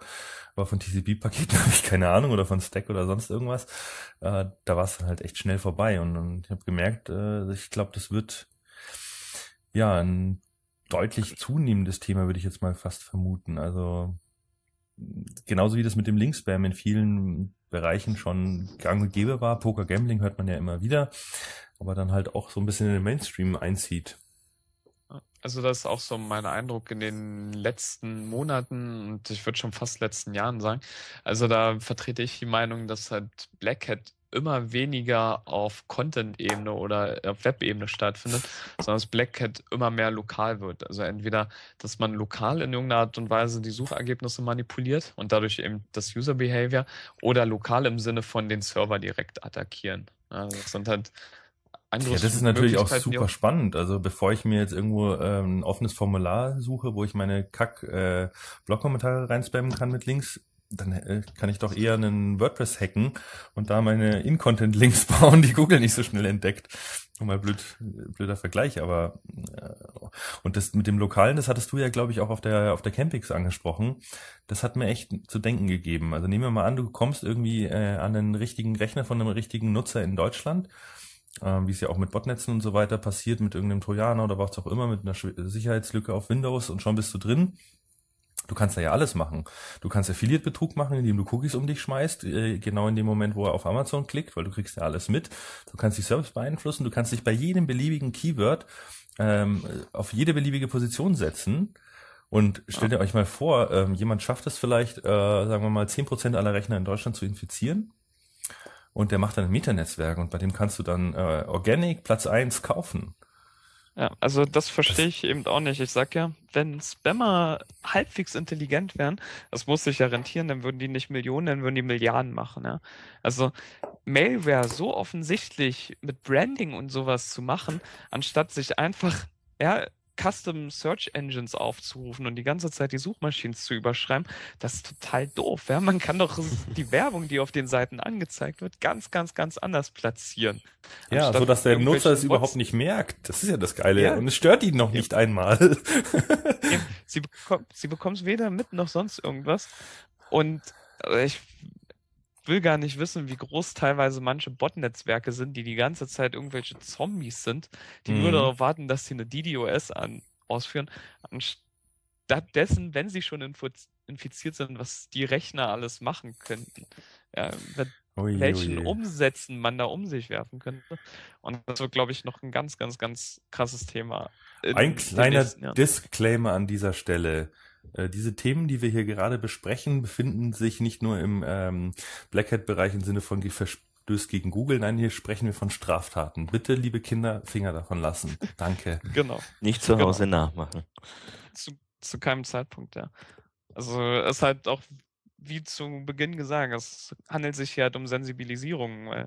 Selbst wenn du vor der Campix dann nur bedingt drüber nachgedacht hast, was da für Möglichkeiten sind, mit technischem Hintergrund, wie sollen dann andere überhaupt mit dem Thema überhaupt in irgendeiner Art und Weise warm werden? Ja, das ist halt denke nach, bevor du irgendeinen Link anklickst. Das sind ja so die Basic-Sachen. Selbstverständlichkeiten eigentlich schon, ja. Ja, das sind ja einfach nur nochmal die Sachen so, mach das auch wirklich, weil da kann richtig viel Scheiße passieren. Ja, und gegebenenfalls muss man halt wirklich mal die möglichen Dimensionen aufzeigen, um die Leute dahin zu kriegen, dass sie wirklich darüber nachdenken. Nein, was also, ich, den Umkehrschluss, den ich daraus ziehen wollte, war einfach nur, dass im Zuge eines SEO-Contests oder es eigentlich schade ist an sich, dass im Zuge eines SEO-Contests eben auch zu solchen Mitteln dann wieder mal gegriffen wird ähm, und ähm, man sich dann deshalb quasi eigentlich nicht wundern braucht, wenn eben die Branche einen dementsprechenden Ruf dann bekommen ja, würde. Das stimmt natürlich. Also das war auch mein erster Gedanke. Ich dachte mir, Leute, es geht hier um ein fucking iPhone ja. für 500 Euro oder was auch immer. Und da wird hier irgendwer beschossen wegen der Platzierung. Auch das, ja, wenn also dass gegebenenfalls Karl ja auch angegriffen wurde und du, aber wenn, dann muss man halt auch alle irgendwie angreifen und dadurch einen Benefit ziehen. Also ich, wenn es wirklich im Umfeld von dem Contest geschehen ist, dann frage ich mich, warum. Das, die Frage habe ich mir auch lange gestellt und äh, ich meine, wir müssen jetzt noch einen weiteren Aspekt, der äh, auch so ein bisschen Richtung Blackhead geht, aber ähm, ich möchte da keine direkte, keinen direkten Zusammenhang herstellen. Es gab ja auch einen Contest-Teilnehmer, ähm, der aufgefallen ist mit unschönen Maßnahmen. Mein erster Verdacht war natürlich, dass der auch dahinter steckte, weil er ähm, in den Top Ten war und wenn er die vor sich noch abgeräumt hätte durch äh, DDoS oder DDoS, ähm, hätte er natürlich davon profitiert. Aber die Verhältnismäßigkeit, wie du sagst, es geht nur um ein fucking iPhone. Ähm, es geht auch für mich da eher um den Spaß. Wobei ich muss jetzt auch sagen, das Learning daraus war für mich jetzt auch mehr als wertvoll. Nehmen wir mal an, ich habe äh, in zwei, drei Jahren einen großen Webshop. Da ist natürlich so ein Ausfall äh, ja viel dramatischer auch finanziell. Und von daher finde ich es gut, dass es, es, mich jetzt in dem Zuge erwischt hat und ich da jetzt meine Learnings draus ziehen werde. Aber ähm, was denjenigen umgetrieben hatte, ich, ich würde es echt gerne mal wissen. das ist komisch. Ja, äh, das war ich, da wollte ich eigentlich auch noch mal mit euch drüber sprechen. Ähm, es handelt sich um seophonist.biz. Ich weiß nicht, ob ihr das auch mitbekommen hat, habt. Ähm, derjenige hat es geschafft, ähm, neuen Content, der veröffentlicht wurde, äh, einmal, einmal beim Karl und dann auch, glaube ich, auf der Org oder auf der Net, ähm, vor Google zu scrapen, auf seiner Seite zu veröffentlichen und äh, dem Google-Bot unterzuschieben, bevor sie auf der anderen Domain indexiert werden konnte. Und somit ähm, wurde dann quasi Karl mit seinem eigenen Artikel für Duplicate Content gehalten. das fand ich auch ein sehr äh, krasses Learning für mich, ähm, ja, wie, wie doof Google da auch wiederum ist, was ähm, sozusagen, wo die Quelle des Ursprungs des äh, Contents eigentlich liegt. Ähm, dass sie das eben immer noch nicht gut im Griff haben und dass man, der, der ja, rankt nach wie vor ganz gut mit äh, einzig und allein zusammengeklauten Inhalten. Es gab dann die DMCA-Takedowns, also Karl hat einen gemacht, ich habe einen gemacht, der hat dann noch ein paar andere Dinge gemacht, hat den, sogar, glaube ich, den, den Echtnamen rausgefunden. Ähm, obwohl da US Protection und alles drauf war. Und äh, die Inhalte sind dann auch wieder verschwunden, aber trotzdem rankt die Domain immer noch. Also das fand ich auch irgendwie ein schönes Beispiel ähm, und hat dann auch noch mal ein bisschen Spannung irgendwie in den ganzen Contest gebracht. Ja. das sind halt auch immer so Sachen. Also äh, also daneben, dass ich komisch finde, dass Leute da freiwillig ihr komplettes Link-Netzwerk offenlegen ja, was ja relativ leicht zu analysieren ist nach so einem ja. Contest, äh, weiß ich halt nicht, wie man innerhalb der Szene versuchen kann, für so einen Contest äh, andere abzuschießen. Also stellen wir uns mal vor, derjenige mit seinem Black Hat oder der, der, der Karl versucht hat anzugreifen oder so, hätte gewonnen.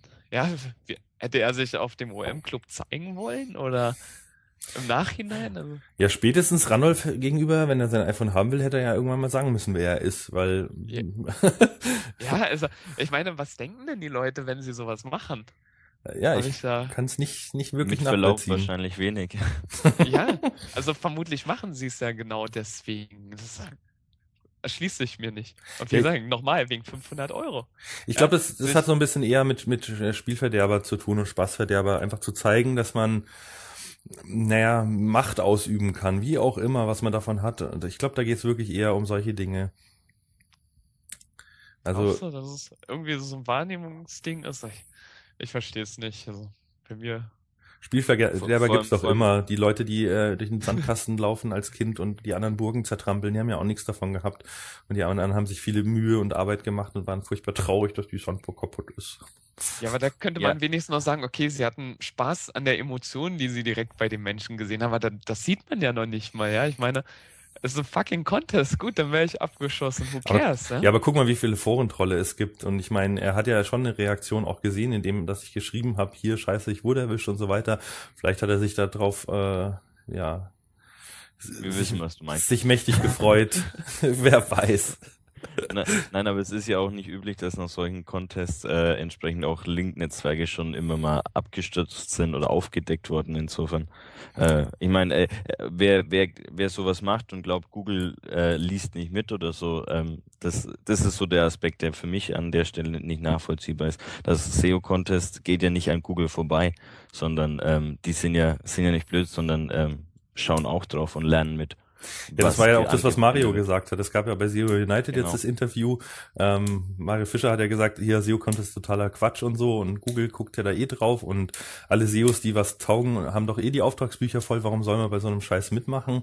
Ähm, ja, für mich war es Spaß. Ich hatte Urlaub, ich hatte Zeit. Ähm, Genau, aber man, man kann was daraus lernen und wenn man es eben aus dem Spaßfaktor rausmacht und ähm, und ähm, was daraus lernen, klar an sich äh, gut, aber dann doch äh, eigentlich eben auch wieder aus dem Gedanken heraus äh, der Ruf der Szene, wenn ähm, eben dann mit sauberen Techniken irgendwo. Weil, genau, das ist es ja. Wenn es auch Spaß macht, machst du es ja sauber. Genau. Ja, das, und, das wollte ich ja eben beweisen, dass es funktioniert. Aber ich glaube genauso, dass es äh, auch Spaß machen kann. Ähm, hatte ich nämlich auch erst überlegt, ob ich einfach mal versuche, so wie die, die Gutscheinspammer im Moment, das scheint ja auch noch ganz gut zu funktionieren, für 14 Tage mit ganz billigen Links mal kurz oben mitranken und dann wieder weg sein. Hätte ja in, im Rahmen von dem Contest auch gereicht. Also hatte ich wirklich ernsthaft überlegt. Aber wenn so, so ein Contest ähm, jetzt im Zuge von der Demexco nebenbei mit mit oder mitveranstaltet wird, dann sind es natürlich auch, sage ich mal, ähm, welche, die nicht unbedingt genau oder die dieses SEO-Völkchen eh schon vielleicht komisch betrachten und ähm, und vielleicht auch gar nicht so dieses Verständnis für für die ganze Materie mitentwickeln oder mitbringen und ähm, dementsprechend, äh, wenn es dann eben so ausgeht, wie es bei dem Contest mit ausgegangen ist, ähm, wird so ein Signal eben oder dieser Branchenruf eben, finde ich, noch viel mehr verstärkt, wenn es eben im Zuge einer der Mexiko eben passiert, wo wirklich viele Menschen auch ähm, dann entsprechend vielleicht darauf aufmerksam gemacht werden. Ja. Ja, potenziell auf jeden Fall tut es dem Ruf der Szene nicht gut. Ich glaube aber, dass außerhalb der SEO-Szene ähm, da relativ wenig von mitbekommen haben. Also auf dem OM Club selbst die ähm, die Bekanntgabe des Gewinners, da haben das haben nicht viele mitbekommen und auch im Vorfeld okay. Äh, so wie früher, dass da irgendwie eine keine Ahnung eine CT den Contest macht und das ist in aller Munde, ähm, ist es ja schon längst nicht mehr. Also ich glaube, das ist eher so eine Spielerei unter uns. Also so war zumindest meine Wahrnehmung in diesem Jahr. Ich habe auch ein paar ähm, Bekannte getroffen auf dem OM Die mit SEO nichts am Hut haben, aber trotzdem in der Online-Branche sind, die wussten überhaupt nichts von dem Contest. okay. Ich glaube, das ist halt dann auch oft unsere Blase, in der wir uns da bewegen. Ja, ganz oft nehmen sich SEOs ja selbst als irgendwie Mittelpunkt oder so wahr. Genau. Wenn man dann irgendwie in eine andere Branche rübergeht, also mir fällt es auch ganz auf, ich bewege mich ja auch in ganz vielen anderen Gebieten. Mhm. Also A, dass halt SEO wirklich so ein Negativding ist. Also wenn du, ja. sollte man gar nicht sagen, dass man SEO macht. Das ist ganz, ganz, ganz fies. Ja. Aber ansonsten, das ist halt wirklich, ja, ansonsten wird halt negativ wahrgenommen und das war's. Ja, mhm. Das ist halt wirklich diese eigene Bubble, in der wir uns irgendwie bewegen die auch super spannend ist, die super viel Spaß macht, mit der man ganz viel Potenzial hat, das steht ja außer Frage. Aber ich glaube, viele sehen das Umfeld immer äh, sehr viel höher priorisiert, als es in Wahrheit ist, weil SEO ist halt so sehr viel mehr, also Online-Marketing allgemein ist so sehr viel ja. mehr als bloß Link-Building und so. Halt So ein ganz wichtiges Learning, finde ich. Ja, auf jeden Fall. Naja, ähm, ein, ein, eine Anmerkung würde ich noch gern geben, ähm, oder sogar zwei, weil du gemeint hast, es ist ja ziemlich doof mit den Link-Netzwerken und dann hinterher sieht man das ja alles. Ähm, zum einen war es ganz lustig, weil ich hatte ja auch die Gewinner der letzten Jahre so ein bisschen analysiert, zumindest so mal ganz grob von außen. Und da gab es ja einem, den mich auch ähm, nicht ganz saubere Methoden unterstellt habe. Ähm, der sich dann zu Wort gemeldet hat. Genau, der dann gemeint hat, ja nee und hör und hier alles natürlich und so. das ist natürlich völlig lächerlich. Also wenn man ganz ehrlich äh, einen Startseitenlink vom Spirofrog hat mit dem Keyword und tralala und der ist danach wieder weg. Naja, also wie auch immer, ist nicht natürlich. Ähm, wie auch immer der incentiviert wurde, ist jetzt nochmal dahingestellt. Ähm, aber das andere, theoretisch kann man ja sein Link-Netzwerk ähm, auch verstecken. Also ich mache das zum Teil und ich weiß auch von vielen anderen, die das machen, die ähm, ihre eigenen Domains für die Crawler der Backlink-Tools zum Beispiel aussperren. Und dann kannst du halt eben nicht hinterher in Majestics gucken, wo kamen jetzt die Links her. Also von daher, ähm, Jens, äh, ist dir dann noch was anderes bekannt? Ich meine gar nicht, dass es aus, aus Tools-Sicht ähm, oder Majestic oder ähm, dass es für andere äh, Ach so, für Google hast du jetzt gemeint. Aus, aus der Google-Sicht. Ach so, ja, das hatte ich vorhin falsch ja, verstanden. Das ist ja der interessante Punkt. Also, ja, ja. Ob das jetzt ein anderer Teilnehmer ist, ist äh, würde wäre mir als Teilnehmer eben eigentlich egal, aber eben okay. aus der im, im größeren Gedanken. Genau, der einzige Grund, warum es für einen Teilnehmer genau. interessant wäre, ihn zu fragen, ob er denn nicht noch ein paar Links aufgenommen den Domains hat. Stimmt, halt da kann sogar noch Werbung sein, ja.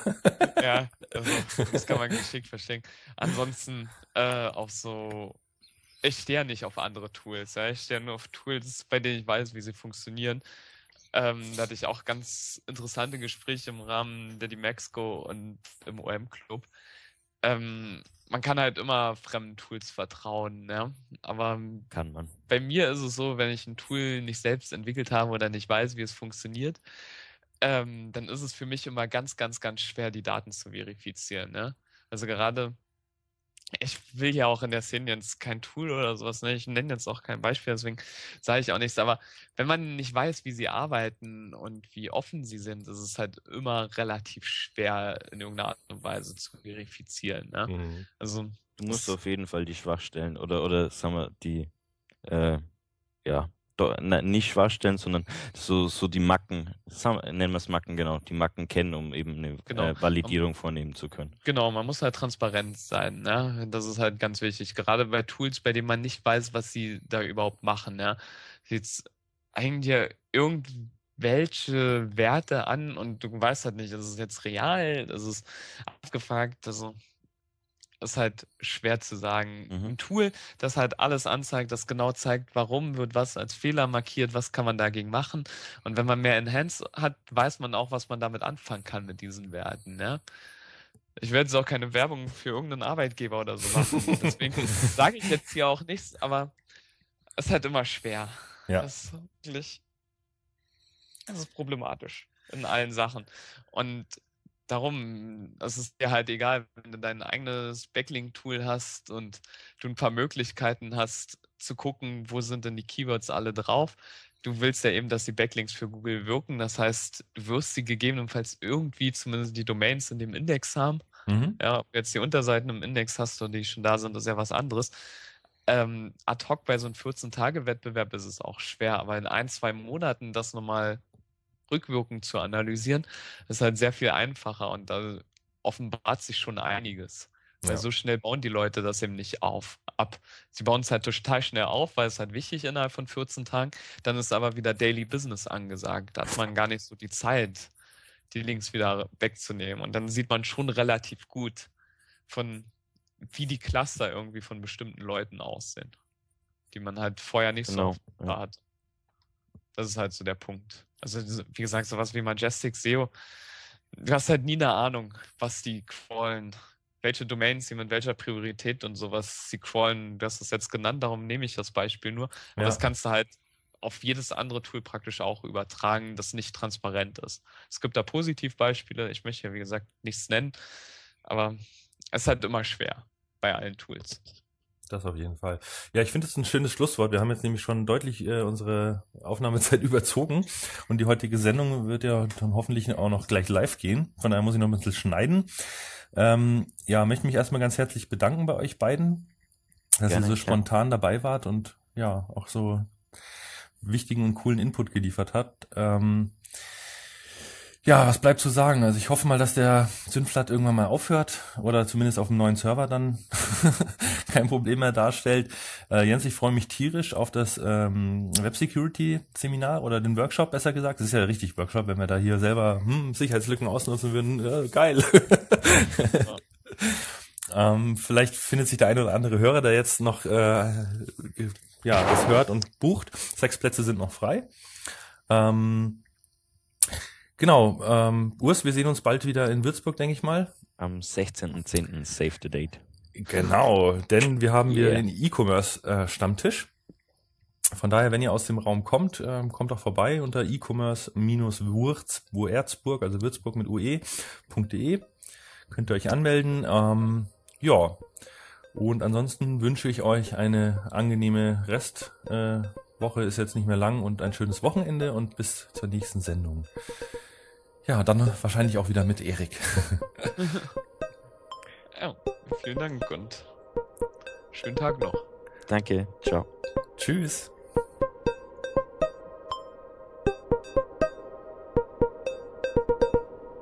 Online Radar.